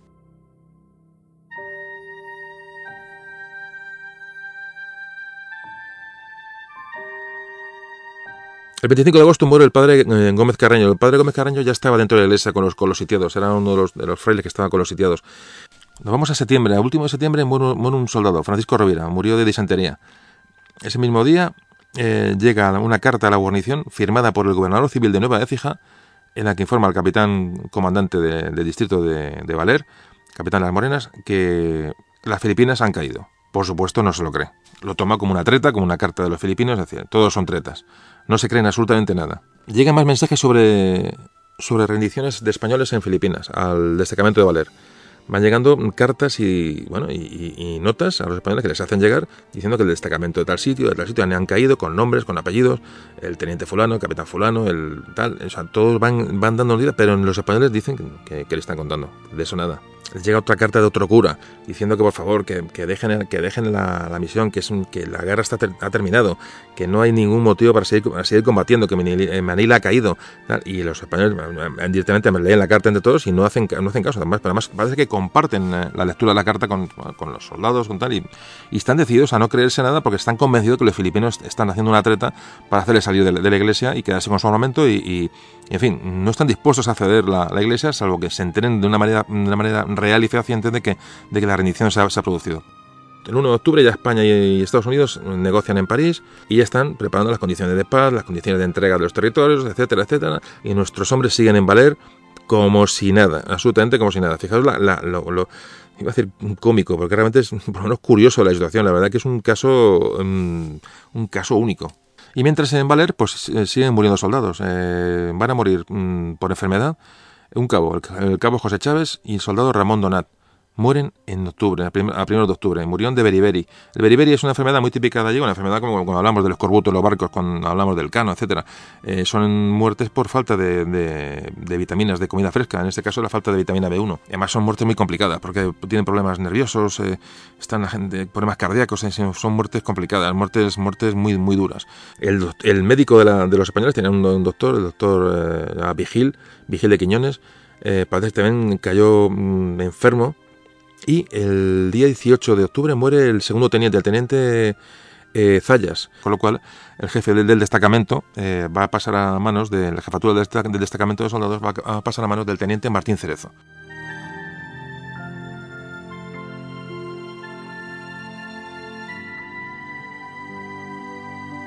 Los soldados estaban absolutamente desatendidos, enfermos, cansados.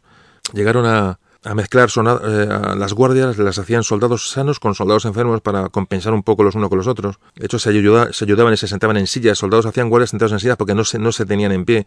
Fijaos la situación tan tremenda, ¿no? Tan tremenda, además, como siempre me gusta comentar, en un, en un lugar, en otro lado del mundo, o sea, la situación de, de, allí pasaba la noche, los días.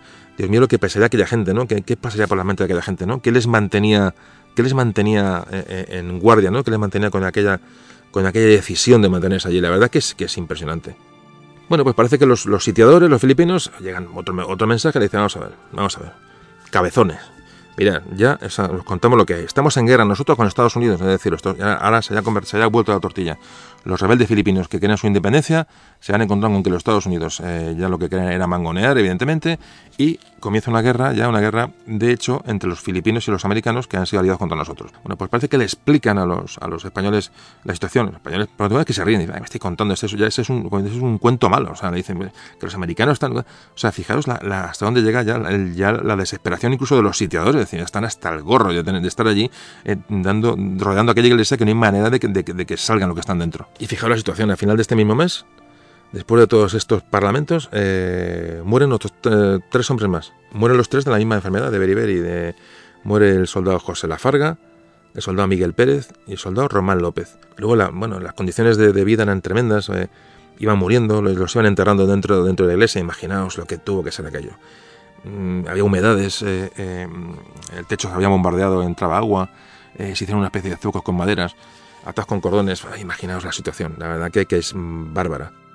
Y mientras tanto, los tratados eh, con Estados Unidos se seguían eh, produciendo, en, estamos hablando de, finales de octubre de 1898, y en la iglesia de Valer eh, seguían resistiendo y cada vez más enfermos y con una situación mucho más crítica. En la primera quincena de noviembre murieron cuatro soldados, Juan Fuentes, Baldomero Larro, Manuel Navarro y Pedro Izquierdo. Y digo los nombres porque me apetece, porque creo que se lo merecen, simplemente. No los hemos conocido, ni los conoceremos, ni nos conocerán ellos a nosotros, pero bueno, es un, homenaje que les, hacemos todos, ¿no? Eh, recordar su nombre mientras escuchamos esta, esta grabación. Creo que, vale la pena.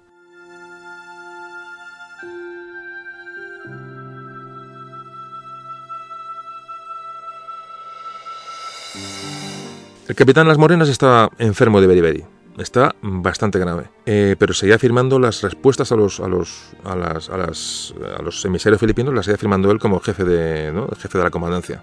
Y fijaos qué maravilla. Muy poquito antes de morir, eh, fijaos la nota que le manda, le manda una nota a los, a los sitiadores, le manda una carta en la que invita a los sitiadores, a los insurrectos filipinos, les invita a rendirse diciendo que serán tratados con benevolencia y amnistiados.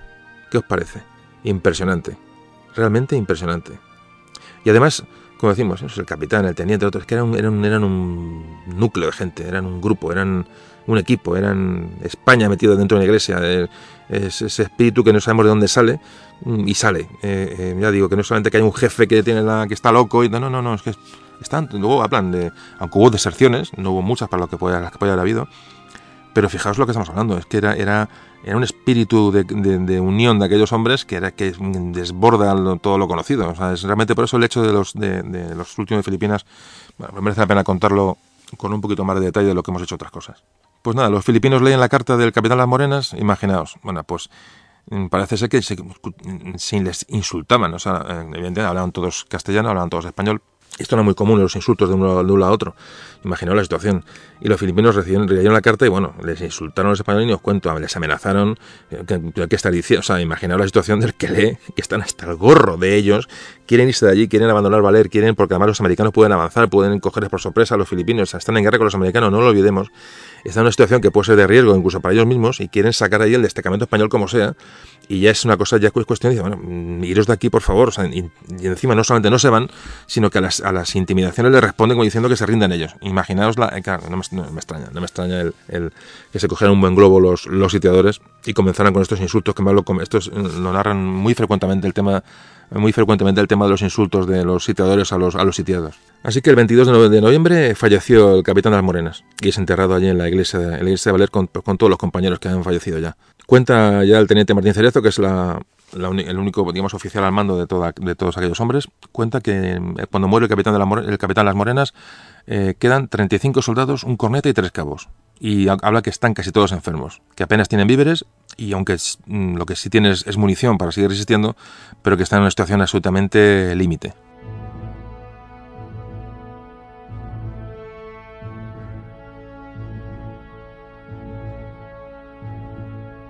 Bueno, pues estamos ya a finales de noviembre en una serie que empezó en junio, casi nada. Y seguían los mensajes de los filipinos. Mensajes tras mensajes. No, no, no cejaban el intento de convencerles por uno u otro modo de que salieran de la iglesia, que se rindieran, que no iba a pasar nada, que tal. Imposible, imposible. Seguían, y tras los mensajes y las respuestas negativas, pues volvían los ataques, volvían los momentos de tensión, los, los, los muertos, los... Eh, claro, parece la situación, dice, bueno, que el sitiador y el sitiado parece que están de broma, ¿no? Se estaban matando unos a otros. Eh, los filipinos tuvieron muchos muertos durante este sitio. Hemos hablado de los muertos españoles, pero los filipinos tuvieron muchas bajas, El teniente Martín Cerezo lo que hacía ya era rechazar los mensajeros, no quiere escuchar nada. Me van, a, me van a mentir, me van a intentar engañar, todo lo que me, mandan es mentira y ya empezó a rechazar a los sitiados. Y para que no se interpretara que, que, dentro de la iglesia estaban sin fuerza, estaban desanimados, estaban con tal, lo que hizo fue ordenar que se hicieran todas las... Eh, todas las tardes unas pequeñas fiestas. Y todo el personal que estuviera fuera de guardia, que fuera de las trincheras y fuera de la torre y fuera de las aspilleras, los pocos que quedaban ya, que montaran todo el ruido posible, que, bueno, que montaran jarana y que, que cantaran. Entonces mm, cuentan que cuando empezaron las primeras músicas, los primeros cánticos, parece que, empezaron los insultos otra vez de los filipinos a los españoles desde, la, desde, la, desde fuera. Empezaron a insultar y de ahí pasaron a los, disparos. O sea, que, que, lo que animó a los sitiados fue eso, decir, les, estamos mosqueando. Eh, eh, fijaos, la, la, guerra psicológica, realmente es, yo creo que es prácticamente desesperación. ¿no? Y mientras esto ocurría, bueno, pues los filipinos se fueron acercando poco a poco, cavando trincheras hacia, la, hacia las trincheras españolas, casas más cercanas, como te comentaba, las siguieron fortificando de cara, como digo, a, bueno, a asaltar la iglesia de una, de una manera definitiva. ¿Qué hacen los españoles? Pues dos, dos soldados, enfermos, cansados, mm, se ofrecen voluntarios para salir y prender fuego a las casas de, que están reforzando los, los, filipinos, lo que ya hicieron unos meses antes. Los soldados son eh, Juan Chamizo y José Alcaide. Bueno, pues estos dos hombres evidentemente mm, animados no se sabe por qué, por compañerismo, por todo. ¿no? Eh, eh, lo que hacen es se ofrecen voluntario y dicen vamos salimos fuera y vamos a intentar quemar las casas de. Y efectivamente y lo consiguen. Nos metemos en diciembre. Entonces en diciembre y fallece otro soldado, Rafael Alonso, también de Beriberi. Al morir este hombre, pues para levantar un poco la, la moral, el Día de la Inmaculada, la que es fiesta en España, bueno, pues manda hacer unos buñuelos y parece que les da unas latas de sardinas y café a, la, a, toda la gente. Bueno, y parece que aquello pues se toma de, bueno, no dejar un motivo, un motivo festivo, un motivo de, bueno, de, reunión entre ellos. Hablamos de, de, que eran cazadores. Cazadores eran, eh, las tropas españolas de este destacamento eran cazadores. Cazadores son, bueno, una, un, son fusileros. Solamente cuando se llama cazadores a, a una infantería ligera. A un soldado con un fusil, pues en este momento tenía el nombre, se le daba el nombre de, de cazador. Era una manera de denominarlos, ¿no?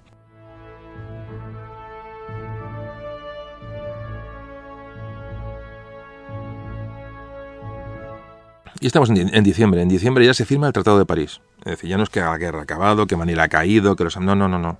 O sea, ya se ha firmado un tratado, tratado hispano-norteamericano, en el cual, si no, ya se ha repartido todo el bacalao.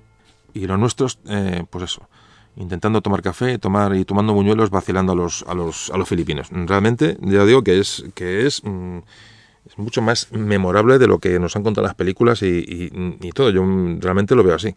Estamos en diciembre.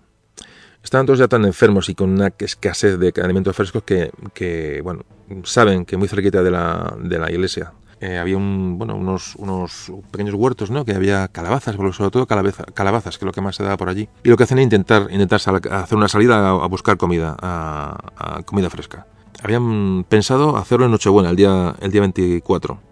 Pero el, parece ser que el doctor, el, el, doctor Vigil de Quiñones, que es, es un teniente médico, está tan grave que adelantan, adelantan un poco la salida para intentar salvar a este hombre de eso, darle alimentación fresca o se moriría en nada. Realmente cuando eh, habla Martín Cerezo, el teniente Martín Cerezo, que a ver cuántos hombres tiene para hacer esa salida ya prácticamente a la desesperada por alimentos, cuenta la gente que tiene disponible, cuando digo disponible es que medio en medio puede correr, solo cuenta con 20 soldados para intentar hacer la salida. Así que la mañana del 14 de diciembre parece ser que los un cabo y 14 hombres elegidos de este grupo salieron corriendo por un boquete del tapial. Es, el factor, lo que es el factor sorpresa, los filipinos no esperaban la salida. Ven, disparos, ven españoles salir por todos lados, claro, y salieron corriendo de allí diciendo que, que, que esto de dónde salen, ¿no? De dónde salen tantos y con tanto, con estruendo, ¿no? Y lo que hacen es, es prácticamente quemar todas las posiciones filipinas que hay alrededor. O sea, cómo sea la huida de los, de los filipinos, que los españoles, los 14 son los que salen, le da tiempo a quemar absolutamente todo lo que, todo lo que encuentran. Pues los españoles que no tuvieron ninguna baja en esta acción, otra, acción milagrosa, volvieron con frutas, con calabazas, con, bueno, trajeron absolutamente de todos.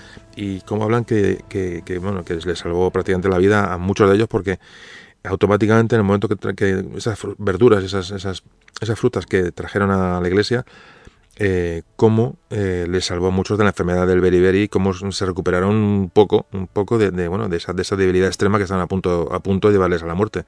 Cuentan que el médico enfermo, Vigil de Quiñones, al jefe de la salida, al cabo que, llevó a, esos hombres a hacer la acción, se llama José Olivares, como el teniente le regala, su reloj en señal de agradecimiento porque sabe que le ha salvado la vida. Es decir, esa, esas verduras, esa comida fresca le ha salvado la vida al médico.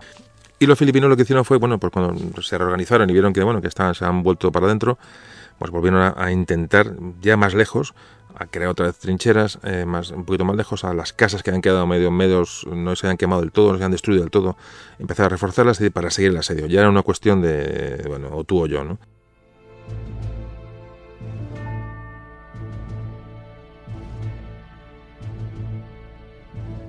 Y bueno, os preguntaréis, bueno, y la, eh, los españoles que hay en Manila, aunque los americanos ya habían tomado Manila, quedaban autoridades españolas y bueno, había guarnición española ya rendida evidentemente en Manila, eh, esperando a ser evacuada, la guerra había terminado, estaba todo ya más que, más que vendido. Bueno, pues en Manila, mm, en diciembre, a mitad de diciembre, no se sabía nada de, de, lo de Valer, es decir, no, no, se conocía que estaban aquellos hombres allí. Es más, uno de los desertores, ese sanitario que desertó el primer día, ¿os acordáis? Un filipino, eh, llegó, llegado por visto a Manila y había dicho que, que, que los españoles eh, se habían rendido en, octubre. No sé por qué dio aquella noticia, pero dio, bueno, pues dijeron, vale, pues Valer se ha rendido en octubre. Fue último, a últimos de diciembre es cuando eh, llegan noticias de que los hombres de Valer estaban resistiendo todavía a la iglesia. Hablamos ya muy metidos en diciembre. En este, en este mismo diciembre cuentan que los filipinos, fijaros ya lo que llegaron a utilizar, llegaron a, mm, lo que los españoles dijeron que eran, eran, eh, reclamos femeninos. Pues llegaron allí filipinas medio desnudas, eh, llamando a los españoles. O imaginaos ya lo que intentaron los filipinos. estaban desesperados. Para ya intentar esto, que estaban muy desesperados. Y como eh, Martín Cerezo, el teniente español, dice que, textualmente dice, la situación lamentabilísima en que vivíamos quitábale su poder al reclamo femenino. Nos guardaba muy bien contra la sensualidad y sus deseos. Es decir, no estaba el horno para bollos. Fijaos lo que llega a decir el teniente. Sí, poned, lo que queráis, que nosotros bastante tenemos con, con mantenerlo de pie. ¿no? Ya estamos acabando el año 1898 y parece que ya, eh, eh, bueno, hay un, un, general filipino, un insurrecto filipino general, que tenía, bueno, entre sus tuvo muchos prisioneros españoles en la guerra de Filipinas, otro tema también que es bastante triste, eh, que algunos llegaron a España, otros volvieron, unos volvieron y otros no volvieron. Hablando de muchos miles de españoles que cayeron en, manos de los insurrectos filipinos. Bueno, pues este un general filipino parece ser que manda a, Valer, les llega que en Valer hay una guarnición española que no la rinde nadie, o sea que aquello es aquello ya tal, entonces manda, a veces que manda un capitán de la, un capitán de la Guardia Civil a hablar con los, con los sitiados, ni caso, tampoco fructifica la historia. O sea que, que no le creen, es decir, creen que se han pasado al lado filipino, que son que están amenazados, es decir, no se fían y hasta que no tengan una prueba realmente eh, tangible de que, de que tienen que rendirse, que España ha perdido las eh, Filipinas y que la situación es la que les cuentan, los españoles ni, se plantean salir de la iglesia, pero es que ni se lo plantean. Cuentan después que los españoles en Nochebuena llegan a Navidades y celebraron la cena de Nochebuena con, con calabaza, hicieron un dulce de cáscara de naranja y con café. Pasa que el arroz, ya se cuentan que se estaba acabando el arroz, es decir, ya, las condiciones empiezan, a, empiezan a ser muy, muy, muy complicadas, más de lo que lo eran hasta entonces. Siguieron cayendo soldados heridos, eh, durante, ya estamos hablando durante el mes de enero, sigue sigue el asedio y nos metemos en febrero. Hemos, hemos, hemos, hemos quitado un mes de un plumazo, pero imaginaos un mes en aquellas, en aquellas condiciones.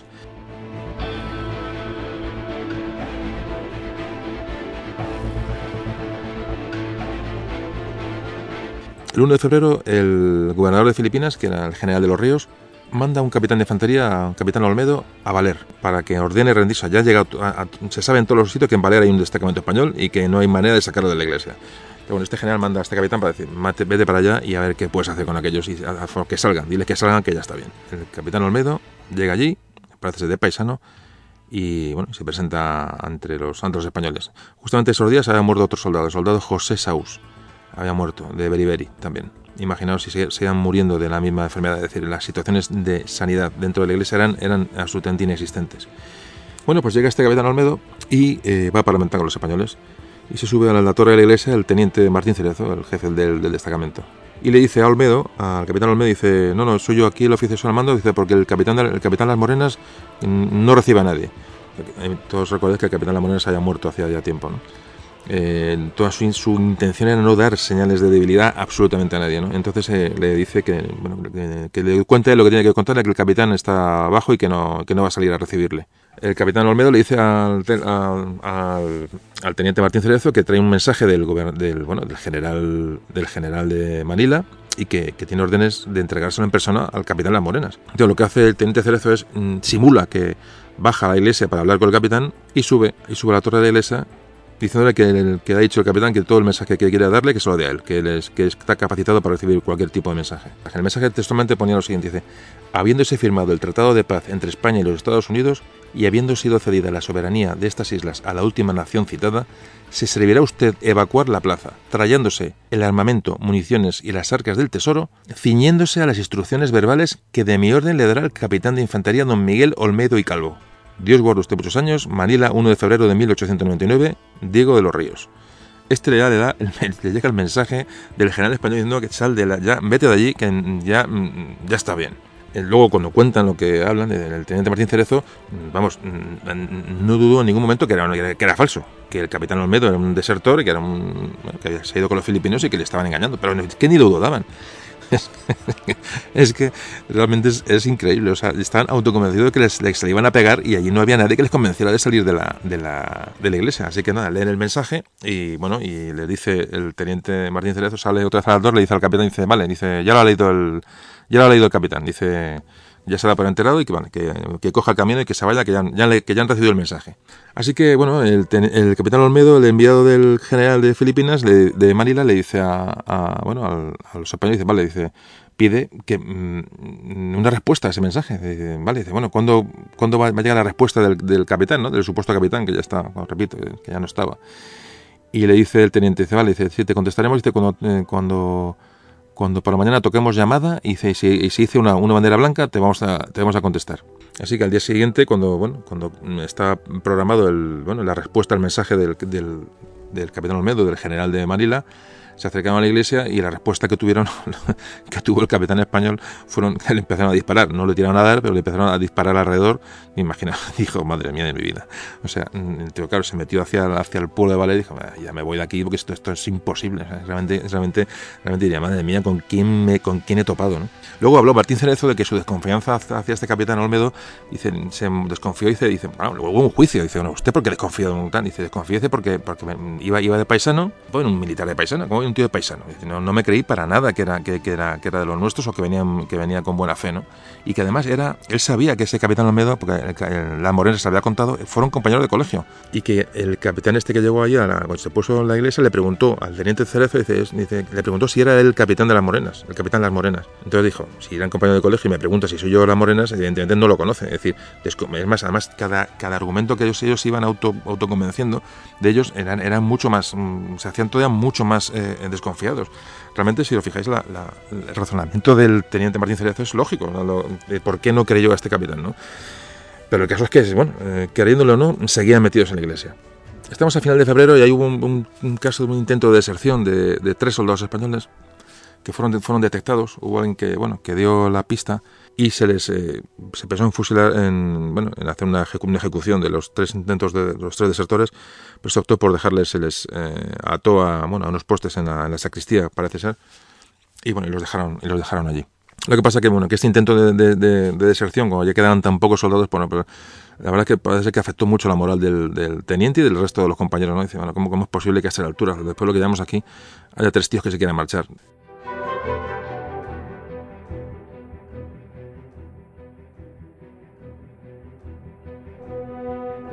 Nos metemos ya en marzo, finales de marzo, ya cómo será el asunto que ya el propio Aguinaldo, es decir, el líder filipino independentista, que estaba combatiendo ya con los americanos en todas Filipinas, le llega a los oídos del tema de Vale. Ya lo sabía, pero ya dice, vamos a ver, ¿qué hacemos con estos tíos? Y el de Filipinas y demás. Entonces les cede un cañón un cañón eh, más moderno, más potente a los, a los, a los sitiadores eh, filipinos para acabar ya con la resistencia de la iglesia. Instalan, en, asientan el cañón en, las cercanías de la, de la, iglesia, como pueden, porque los españoles tienen unas trincheras de avanzada que, que les permitía disparar sobre cualquier cosa que se moviera cerca.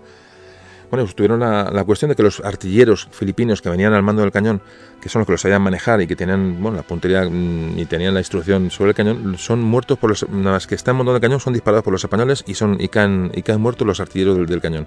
Eh, parece ser que bueno, hace una serie de disparos, a la munición se les acaba, no piensan que, que, le va a hacer falta más munición para acabar con aquella iglesia y se quedan y se quedan sin munición sea, mm, mm, imaginaos la, cuestión. O sea, es, es- también son cuestiones de suerte, porque realmente con un cañón un poco más potente empiezan a disparar contra una puerta en la iglesia y evidentemente los- lo sacan de allí. Pero hasta eso supieron, hasta eso supieron defenderse y, salieron y siguieron adelante con su, con su resistencia dentro de, de aquellos cuatro muros. Hablan que ya, ya estamos en abril. Se les está acabando prácticamente, pues las judías se les acaban, se les acaba- dicen que se les acaba el tocino, casi se les acaba el café. Y se llega un momento en que los sitiados, eh, Martín Cerezo, ah, se plantean la rendición porque es que no pueden aguantar más. Entre ellos creen que ya va a ser un deshonor, que esperan que llegue alguien de eh, españoles a sacarles de allí, convencidos que España sigue en Filipinas, que siguen en guerra y que los filipinos eh, eh, van a ser barridos de allí, que van a salir de la iglesia. El convencimiento está grande que, mantienen todavía, a pesar de esta, situación, mantienen el, tipo. Y por estas fechas ya llega un momento en que bueno, los, bueno, los españoles que hay en Manila, los políticos españoles, los gobernantes españoles, parece ser que mm, por mediación del arzobispo de Manila contactan con los con los la- las autoridades americanas, con las- los estadounidenses para decir que por favor vayan a valer y que, que consigan que aquella gente salga de aquella iglesia y que se rindan. Que, que alguien les cuente y dice, a ver, siguiendo leyendo los americanos. Y tal, se creen que esto se ha acabado. O sea, realmente ya no saben qué hacer, porque claro, además están a una gran distancia, como antes os comentaba, ya empieza a ser un mito lo de, lo de la gente que hay allí en, en Valer, ya empieza a ser, bueno, conocido que hay una iglesia aguantando. Más, imagino que estos rumores mm, se van acrecentando, ya hasta el punto de decírselo a los, a los americanos para que manden allí un, barco y por favor que les que, intenten traérselos para acá pensando que, que, bueno que si no se rendían ante los filipinos sí lo harían ante los americanos y dice bueno vamos a, vamos a que mandando aquí a los yankees estos se salen de la iglesia de una, de una, de una santa vez así que los Estados Unidos mandan una, una cañonera la Yorktown eh, que estaba que estaba sirviendo la zona y el, capitán del, barco llevaba pues llevaba un mensaje para entregárselo en mano a, a los españoles para, para convencerles de que dejaran ya de resistir y que, que, abandonaran la iglesia. Pues imaginaos, llegaron, llegaron los, llegó el barco a la, bahía de Valer, dispararon los cañones, ¿no? Los, los, los americanos, para dar una, bueno, que estaban allí, y los, los, los, españoles interpretan aquellos cañonazos como un barco español que viene a, que viene a rescatarles. Y ten en cuenta que, eso, que el barco empezó a iluminar con sus reflectores la costa, a intentar investigar a ver dónde estaba la iglesia, no sabían exactamente dónde estaba. Y los españoles lo toman como, uno, como unas señales de un barco español que les viene, les viene a liberar. Y parece que esa noche ni duermen, están, ya están en un grado de, de, emoción y de alegría que, que ni os cuento. O sea, dice, por fin, ya dicen, teníamos razón, los españoles están aquí, o sea, hemos aguantado aquí porque, porque ya los tenemos aquí al lado. Bueno, pues los americanos desembarcan en la Bahía de Valer, parece que tienen un, bueno, hacen un parlamento con los filipinos, con los cuales estaban en guerra, no, no, nos, no lo olvidemos y les cuentan que vienen a, a sacar a los españoles de allí. Eh, parece ser que los filipinos les ponen tantas facilidades a, los americanos para, para, la, bueno, para cumplir esa misión que los americanos sospechan. Dicen, no, pues de hecho se tiene una emboscada filipina porque, porque parece que les facilitan mucho, demasiado les facilitan la, la cuestión para llegar a valer y, y, llevarse a los españoles. Así que el, el capitán del, del, Georgetown lo que hace es, bueno, pues dice, bueno, vamos a ver realmente cómo están en valer. Entonces quiere mandar una, eh, quiere mandar eh, dos personas, dos, eh, dos, militares, a que en silencio, a escondidas, eh, sigilosamente, se acercan hasta el pueblo de Valer y vean qué, qué, hay allí, si están los españoles, si no están, cuántos filipinos hay, es decir, una, un poco una, una labor de, de, de, espionaje sobre, sobre el lugar y para distraer a los filipinos, a los filipinos que les puedan eh, estos entorpecer, entorpecer la misión, manda una lancha por el, río que desemboca la bahía de Valer, manda una lancha armada con una, una ametralladora, bueno, eh, manda muy bien armada para que los filipinos acudan a por esa lancha y dejen y mientras los otros hagan una incursión y informen de lo que, pasa en Valer.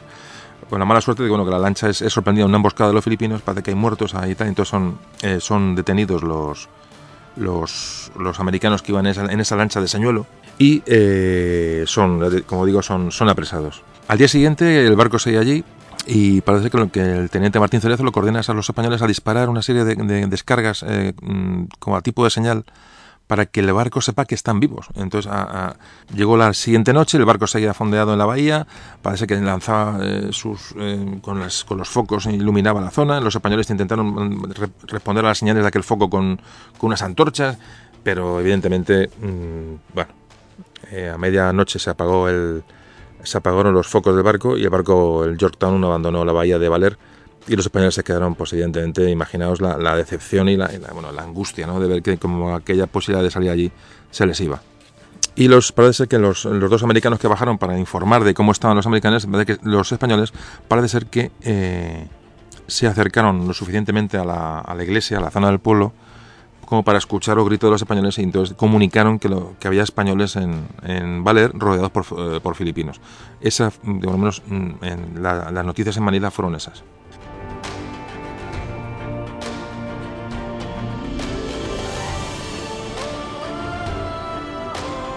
Resulta que las, eh, llegan los eh, americanos que detuvieron aquella, de aquella lancha, hubo dos o tres muertos por lo visto en aquella, en aquella emboscada, varios heridos, bueno, pues son apresados por los filipinos, los americanos, recuerdo que estaban en guerra. Pues cuenta uno de los americanos, mm, uno de los marineros americanos que fue apresado, cómo los filipinos les, ofrecen, dice, vamos a ver, si conseguís que estos tíos salgan de la iglesia, les, conté lo que queréis, les, o sea, les prometieron bajo palabra que les dejaran marcharse tranquilamente a, Estados Unidos o les embarcaban a Manila o donde fuera. Decir, por favor, si les convencéis, os vais todos los españoles vosotros y os, nos olvidamos y aquí no ha pasado nada. O sea, fijaros, el grado ya de desesperación de los filipinos. Dice, por favor, decir que se vayan. O sea, os lo pido por favor, americanos o quien sea, llevarlos de aquí a esos tíos que es que ya no, ya no llevamos aquí, ya vamos para un año y no hay manera de, de, de, sacarlos de la iglesia. Total que, que los americanos... Eh, parece ser, claro, acepten, bueno, si conseguimos convencerles, pues que fenomenal, y no vamos todos de aquí. Eh, ven la situación, entonces parece ser que cuentan los españoles, evidente que esto es cierto, porque luego cuando cuentan dice que estaban un día vigilando, bueno, en sus labores de vigilancia de la iglesia, y ven como de las trincheras filipinas sale un tío con una, con una bandera americana. Entonces dice, ¿este tío qué hace aquí? O sea, la sorpresa de todo, dice, se llama entre y dice, oye, fulano, Pepe, tú estás viendo aquello, dice, es una bandera americana. O sea, luego lo contaron los españoles en, en, cuando ya cuentan todo lo que pasó, cómo les sorprendió aquello, bueno, ya cuando sale detrás de la bandera, un tío vestido de marinero americano, y llega allí y les dice, eh, dice que tiene un que tienen un barco preparado en la bahía para llevárselos a todos a España y que pongan las armas que, que, que bueno que la cosa está acabada pues los españoles cómo reaccionan pues le llamaron al, americano de todo menos bonito. O sea, lo visto, le llamaron absolutamente de todo y empezaron a dispararle, no a dar, como pasó la otra vez, disparos, disparos de, intimidación, ¿no? para que se fuera de allí y se fuera con el cuento a otra parte. O sea, imaginaos ya, eso era imposible. O sea, los filipinos dirían, bueno, esto, ¿qué, ¿qué, les decimos a estos tíos para, para, que, ni americano, ni el barco, ni, el, ni sus compatriotas, ni los curas, ni los frailes, ni mensajes, aquello era imposible, ni el capitán de la Guardia Civil, ni, ni, ni nadie. O sea, eso era, ya, era, ya era imposible. Era un estado ya de de, de, obcecación tan grande que ya los filipinos evidentemente no sabían por dónde, por dónde meter mano al asunto.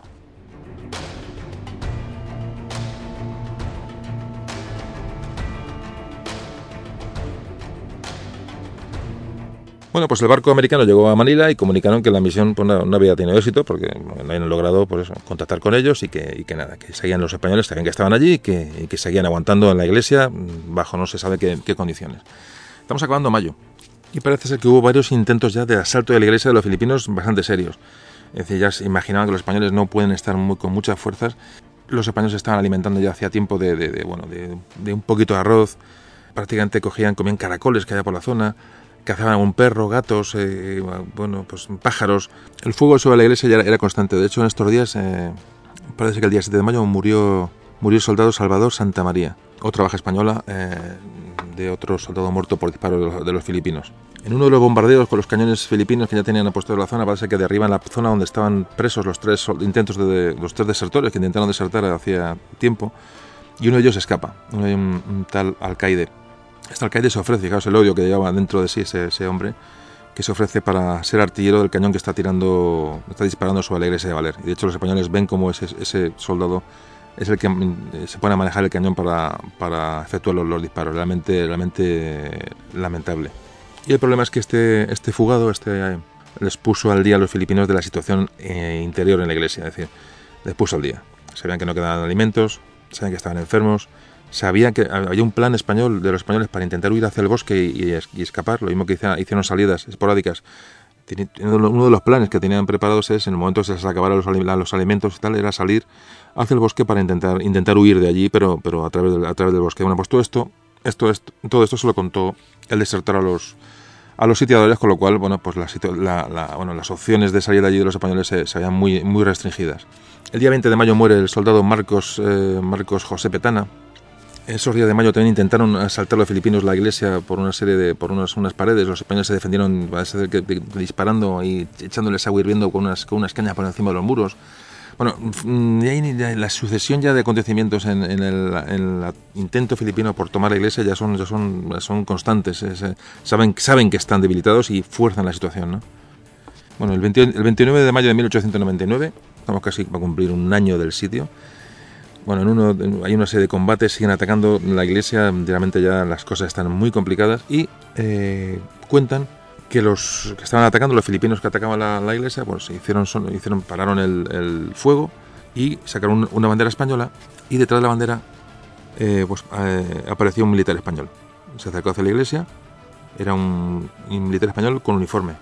Era el teniente coronel, eh, teniente coronel Aguilar, que había sido mandado por otra vez por el general de los Ríos a intentar sacar a aquellos cabezones de la iglesia de Valer. ya no sabían qué hacer. Entonces mandó a este teniente coronel y se fueran con él a Manila y dejaran aquello ya tranquilo. Le dijo el general de los Ríos al teniente coronel, le dijo que, textualmente dice, con el destacamento de Valer o sin él, regresará a Manila el día 2 de junio a más tardar, puesto que él se embarcaba el 3 en el, eh, hacia España. La gente se estaba yendo ya, o sea, vamos a ver, es que es, que es increíble, o sea, decir, bueno, vete por ellos a ver si les convences. Es que ya no vamos, o sea, es que nos vamos ya, nos vamos ya y se van a quedar en la iglesia, o sea, no sabían ya, estaban, claro, una desesperación absoluta por, por, por en cierto modo, sabían la situación de aquellos, o pueden imaginarse la situación de aquellos, de aquellos, de aquel puño de hombres, ¿no? Bueno, pues mandó a este, a este teniente coronel a intentar convencer a los, a los sitiados y había ido hasta allí en, en barco, había llegado en un barco y como decimos desembarcó en Valer y bueno, se acercó a la, iglesia. Y le dice que bueno, que le trae un mensaje del general de los ríos, otro mensaje del general de los ríos y Martín Cerezo dice que no se fía lo que le dice. Entonces le dice el teniente mira, vamos a, mm, para que veas que tengo, traigo un barco conmigo, o sea, que no vengo de los filipinos, que traigo un barco. Pues el Uranus, que era el barco que él traía, que era un carguero, dice, lo voy a, lo voy a, lo voy a anclar en la bahía de Valer y dispararemos un cañón para, para que veas bueno, que, que, que, un barco, es decir, que no, no estoy inventando nada, que es un barco español que tienes en la bahía y que mañana a la mañana a X horas hacemos un disparo de, de señal y sabes que, no te estoy engañando, que somos militares españoles y que estamos aquí tal. Bueno, entonces eh, eh, cuenta después de esta conversación cuenta Martín Cerezo que cuando luego cuenta lo que pasa dice que está convencido que tanto él como el general de los Ríos se hayan pasado se hayan pasado a, los, filipinos. Imaginaos ya la paranoia o sea es, increíble. O sea que no que, él decía que no se lo creía que no se lo creía lo que estaban lo que estaban contando. Y efectivamente al día siguiente parece que el 30 de mayo este buque español hace una serie de disparos desde la desde la bahía y al rato aparece el teniente con otra vez allí en Valera, a la iglesia, y dice, ya hemos disparado, el, barco es español, tal. entonces el teniente Martín Cerezo le dice al teniente coronel enviado que haya visto la embarcación desde la torre de la iglesia y que le dice que no se trata de ningún barco español ni de ningún mercante, sino que es un barco, es una maqueta construida por los filipinos para que pareciera un barco y que estaba movido, mm, o sea, poco menos que dijo que lo movían por, dentro del agua, lo habían puesto y lo, estaban moviendo los filipinos desde, desde, el agua, o sea, o sea, andando, empujándolo, o sea, que, que era una maqueta de madera. O sea, ya, bueno, impresionante, o sea, si os fijáis, ya la, situación empieza a ser ya, ya absolutamente mm, mm, extrema. ¿Qué capacidad de, autoconvencimiento tenían los españoles para, para, no creerse absolutamente nada de lo que les, lo que les contaran? Así que el teniente Martín Cerezo le dice al teniente coronel que no le dice eso que piensa, que es una treta, sino le dice, no, dice caemos todos en el barco, tenemos mucha munición, tenemos muchos víveres, y como la orden es salir de aquí con todos los pertrechos, ese barco no, no, no, no, no caemos todos. De alguna manera era, primero, no me, no me fío de ti, segundo, decir, dar a conocer a los de fuera que estaban, que tenían munición y alimentos para, para aburrir. Era una manera también de, de, de mostrar una situación de fuerza que evidentemente no existía.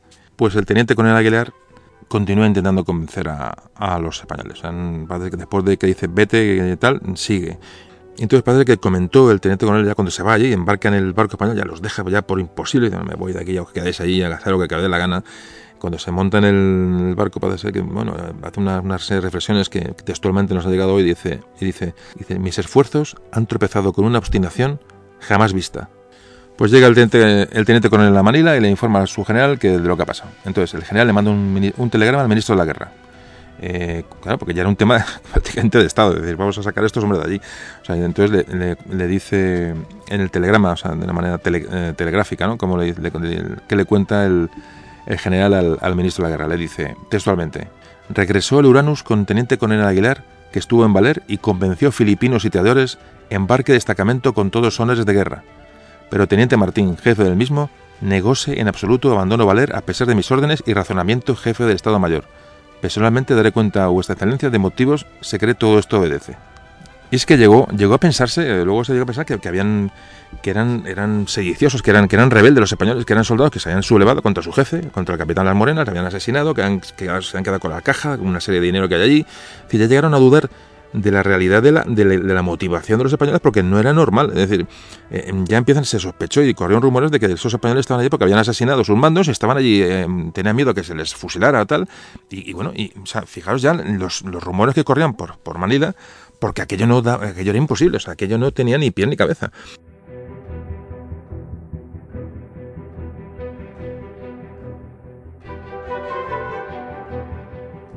Y tras el bueno y la, respuesta del ministro de la guerra al, al general de Manila le dice textualmente le dice le dice que los defensores de Valer dice, están locos de remate. Y bueno, y nos acercamos ya al desenlace porque porque afortunadamente, afortunadamente el teniente coronel Aguilar, antes de marcharse, les dejó un paquete de periódicos, bueno, en su afán de convencer a los sitiados, les dejaba periódicos, dejaba de todo, muestras de decir, mm, chicos, salid de ahí, que, es que esto se acabó hace ya mucho tiempo. Y vais ya, esto es, que no tiene sentido. Entonces, eh, lo que hace es dejarles un taco de periódicos en la puerta de la iglesia que recogen los sitiados, los meten para adentro, eran ejemplares del periódico El Imparcial, el periódico madrileño. Y entonces parece que eh, uno de los sacerdotes y el médico Vigil de Quiñones lo ven y creen que son auténticos. Y dice, esto no puede ser una imitación el teniente Martín, el teniente Martín Cerezo mm, eh, eh, los compara con otros y, él sigue viendo que aquello es que aquello es eh, que son falsificaciones, que son muy buenas las falsificaciones, pero que son falsificaciones que les quieren hacer salir de allí, o sea, siguen con, ya sigue con la con el tema. Y ya en esos días se baraja la opción de salir por el bosque y huir por el bosque e intentar salvarse, bueno, pues, pues huyendo de la, de la, iglesia. Y de hecho fijó la, esta, esta, esta acción de salida por sorpresa y, es que, y huida para la noche del 1 de junio. Y cuenta que esa misma mañana, antes de, bueno, de iniciar la huida por la noche, primero fusiló los dos desertores. Reparte toda la munición que queda entre los soldados porque van a salir de allí y van a internarse en el bosque. Evidentemente se quitó el lastre de los dos, de los dos traidores.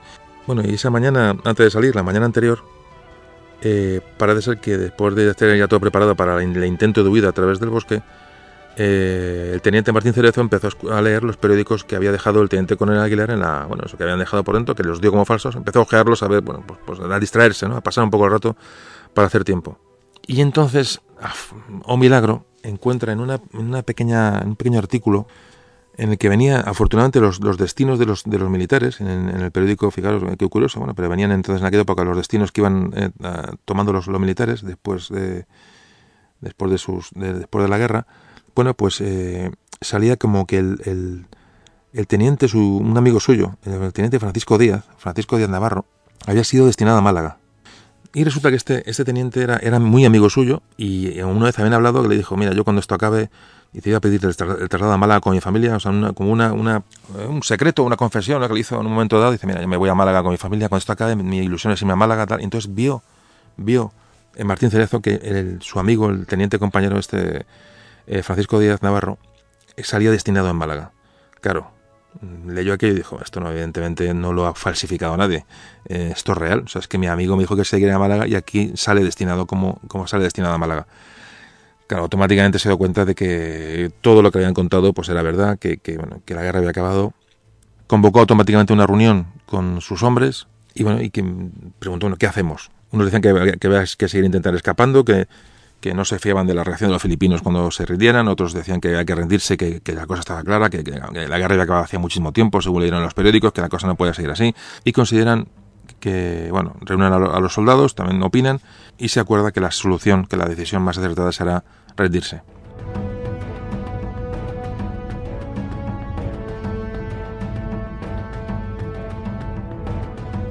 Así que eh, se sacó bandera blanca en la iglesia de Valer, se pidió que enviaran un, un emisario a los filipinos.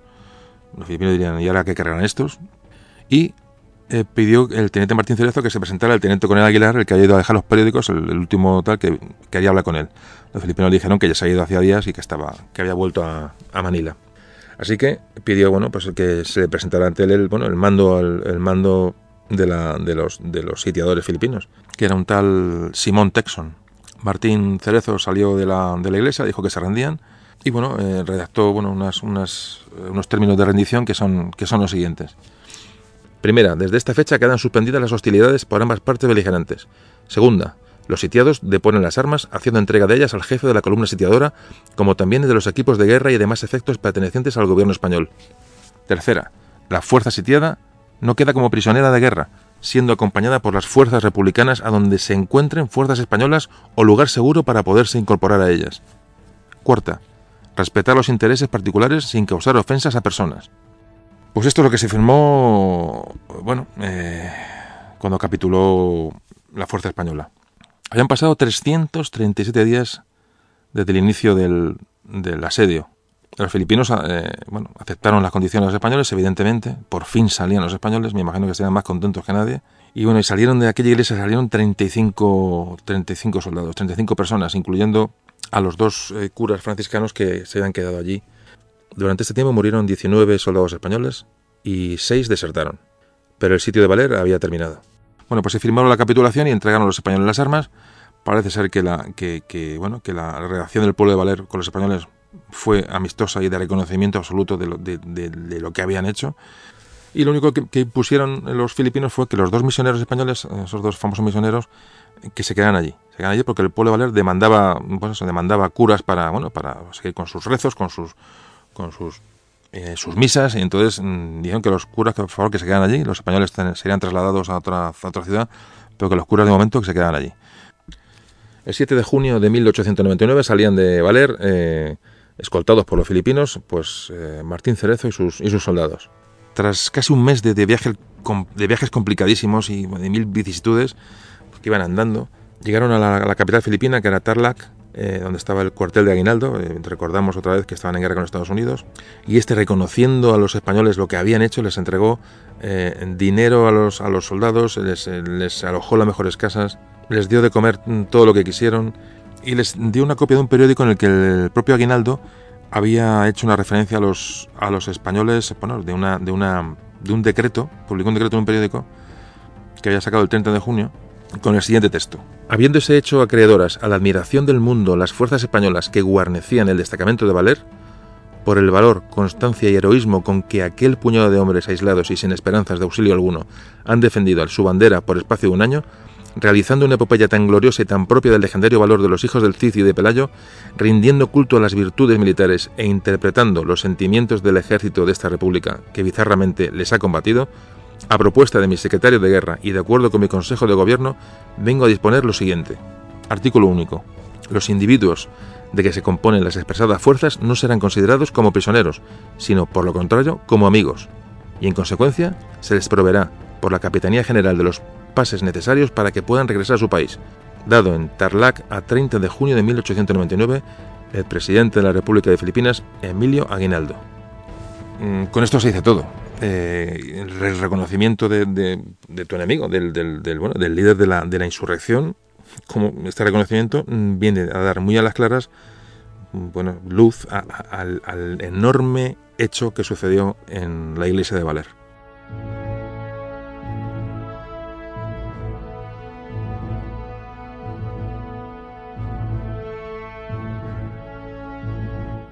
Y llegaron a Manila donde bueno donde fueron conducidos con todo tipo de honores y, expectación ¿no? bueno fueron alojados en Manila recibieron un montón de homenajes parece ser que allí en estas en estas recepciones que se le dio a los españoles coincidieron el teniente Martín Cerezo y el teniente Coronel Aguilar y parece ser que el teniente Aguilar le dio toda la razón al teniente. Dicen, no has hecho perfecta. O sea, eran, estaban reconocidos como auténticos héroes. Incluso los que intentaban convencerles dijeron, bueno, es increíble, ¿no? Eh, Luego ya me imagino que sea un encuentro súper emocionante ver, ¿no? Pues ver cómo luego hablaron y cómo se encontraron y cómo, bueno, esos cambios de impresiones, ¿no? Después de esta, de esta, de este hecho tan absolutamente singular. Es un hecho que es único, eh, realmente. Eh, eh, bueno, se abrieron suscripciones, parece que se hizo una, una, una, obra de teatro para, bueno, que con lo que se, que se sacara de beneficios iba, iba a ir a, a, los bolsillos de los, de los, de los españoles.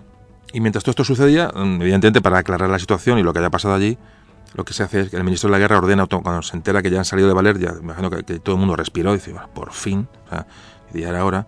Y lo que hace el ministro de la guerra es decretar bueno, que, que haya una, una, instrucción, que se un expediente judicial para bueno, aclarar qué pasó, en, qué, qué, ha llevado a estos hombres a estar un año eh, ahí encerrados. Se nombra un instructor del caso, eh, toma declaración a todos los supervivientes.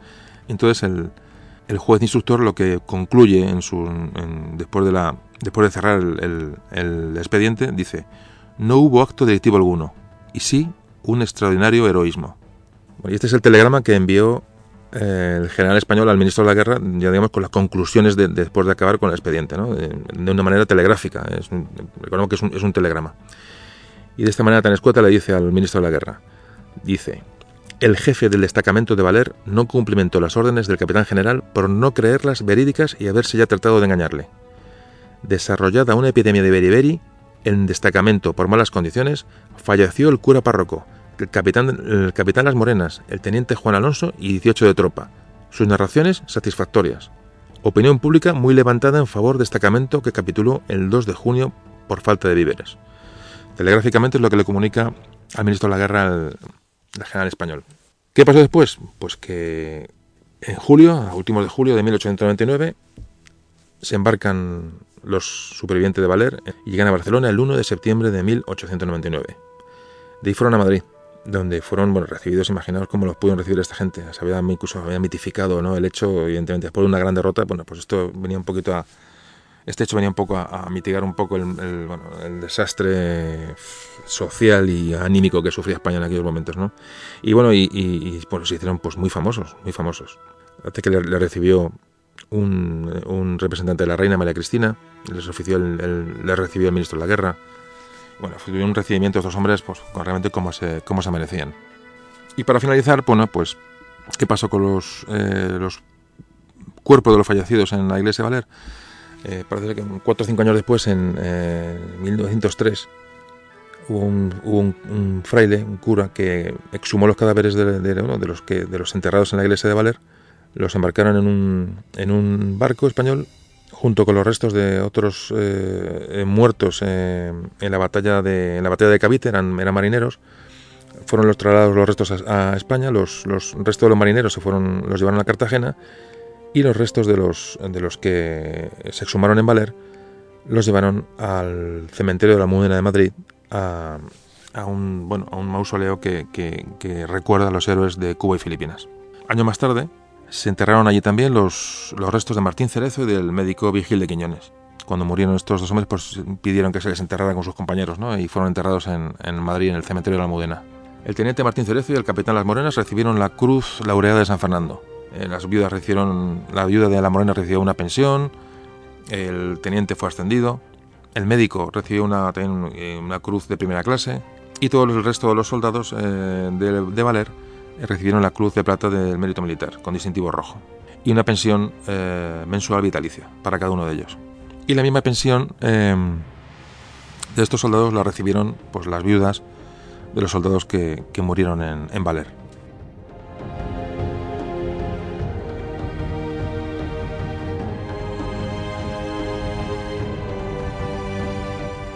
Bueno, pues la guerra acabó. Los héroes de Filipinas volvieron y bueno, vamos a ir terminando el capítulo. ¿Qué pasó? ¿Qué consecuencias? Devolvemos un poco al tema histórico. ¿Qué consecuencias se derivaron de esta, de esta guerra, de estos, de estos sucesos? Cuando acabó la guerra se firmó el Tratado de París. España perdió Guam, eh, Puerto Rico, Cuba y Filipinas. Estados Unidos, como comentamos al principio, se convirtió bueno, en, esa potencia que iba a controlar eh, bueno, pues todo el Caribe era para ellos, que se empezó a expandir hacia, hacia Asia eh, construyeron el Canal de Panamá en 1914. Eh, bueno, esto, esto, las potencias europeas y Estados Unidos pusieron sus ojos en China.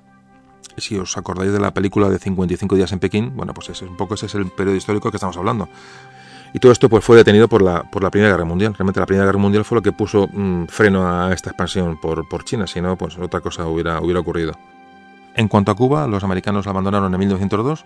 En Filipinas, después de la conquista americana, parece que se le dio una, autonomía, una pequeña autonomía a los filipinos en 1907. Y eh, Filipinas fue independiente en 1946 después de la Guerra Mundial. Puerto Rico, pues Puerto Rico, como sabéis, bueno, pues es un estado libre asociado a los Estados Unidos, es decir, prácticamente es como si fuera norteamericano. Y nos vamos un poco a, qué consecuencias hubo en España del sureste del desastre del 98. Realmente fue un desastre. En cuanto a consecuencias demográficas, bueno, pues se calcula que en, las guerras, no solamente en la guerra con Estados Unidos, en las guerras de, insurgencia, de independencia de Cuba, de Filipinas, de Puerto Rico y la guerra con los norteamericanos, más o menos se calcula que hubo muertos españoles, unos 120.000.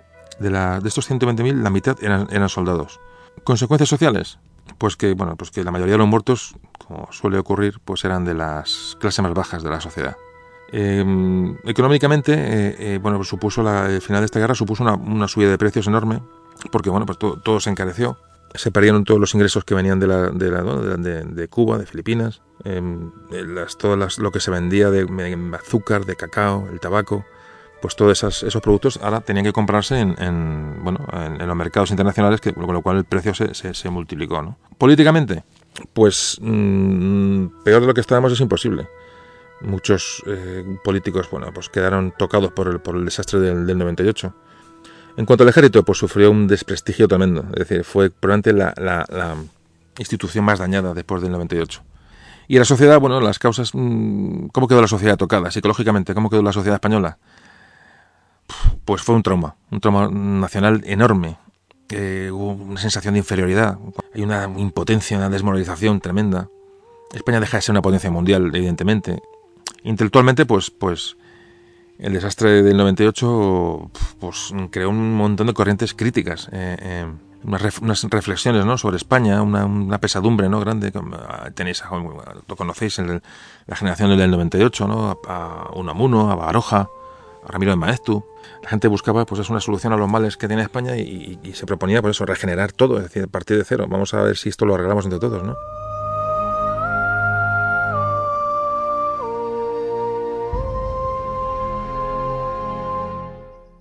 Bueno, y al final de, esta, de este podcast voy a poneros una, una canción, una canción que forma parte de la, de la, película que se hizo en los años 40 sobre los últimos de Filipinas. La canción se llama Yo te diré, es una banera, es una, ya la palabra banera ya resume el sentimiento de este, de este tipo de música.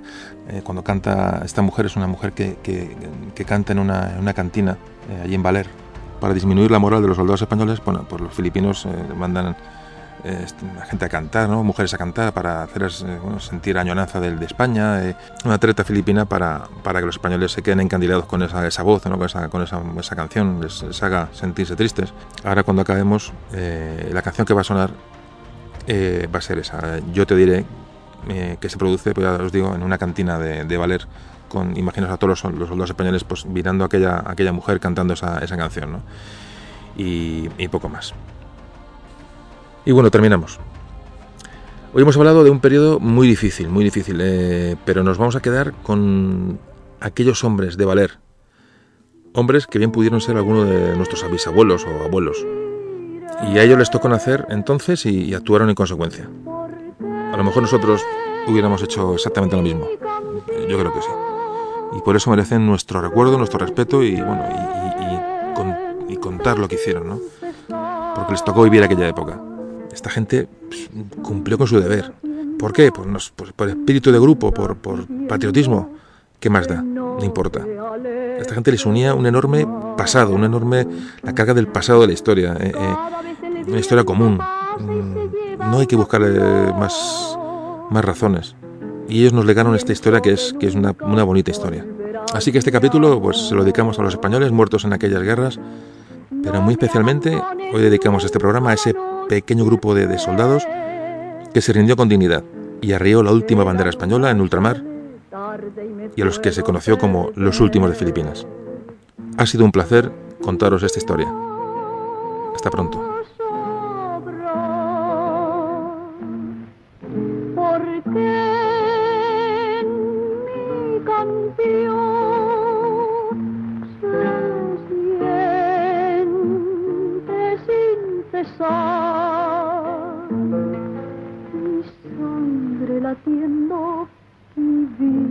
Pidiendo que no te alejes más. Memorias de un tambor.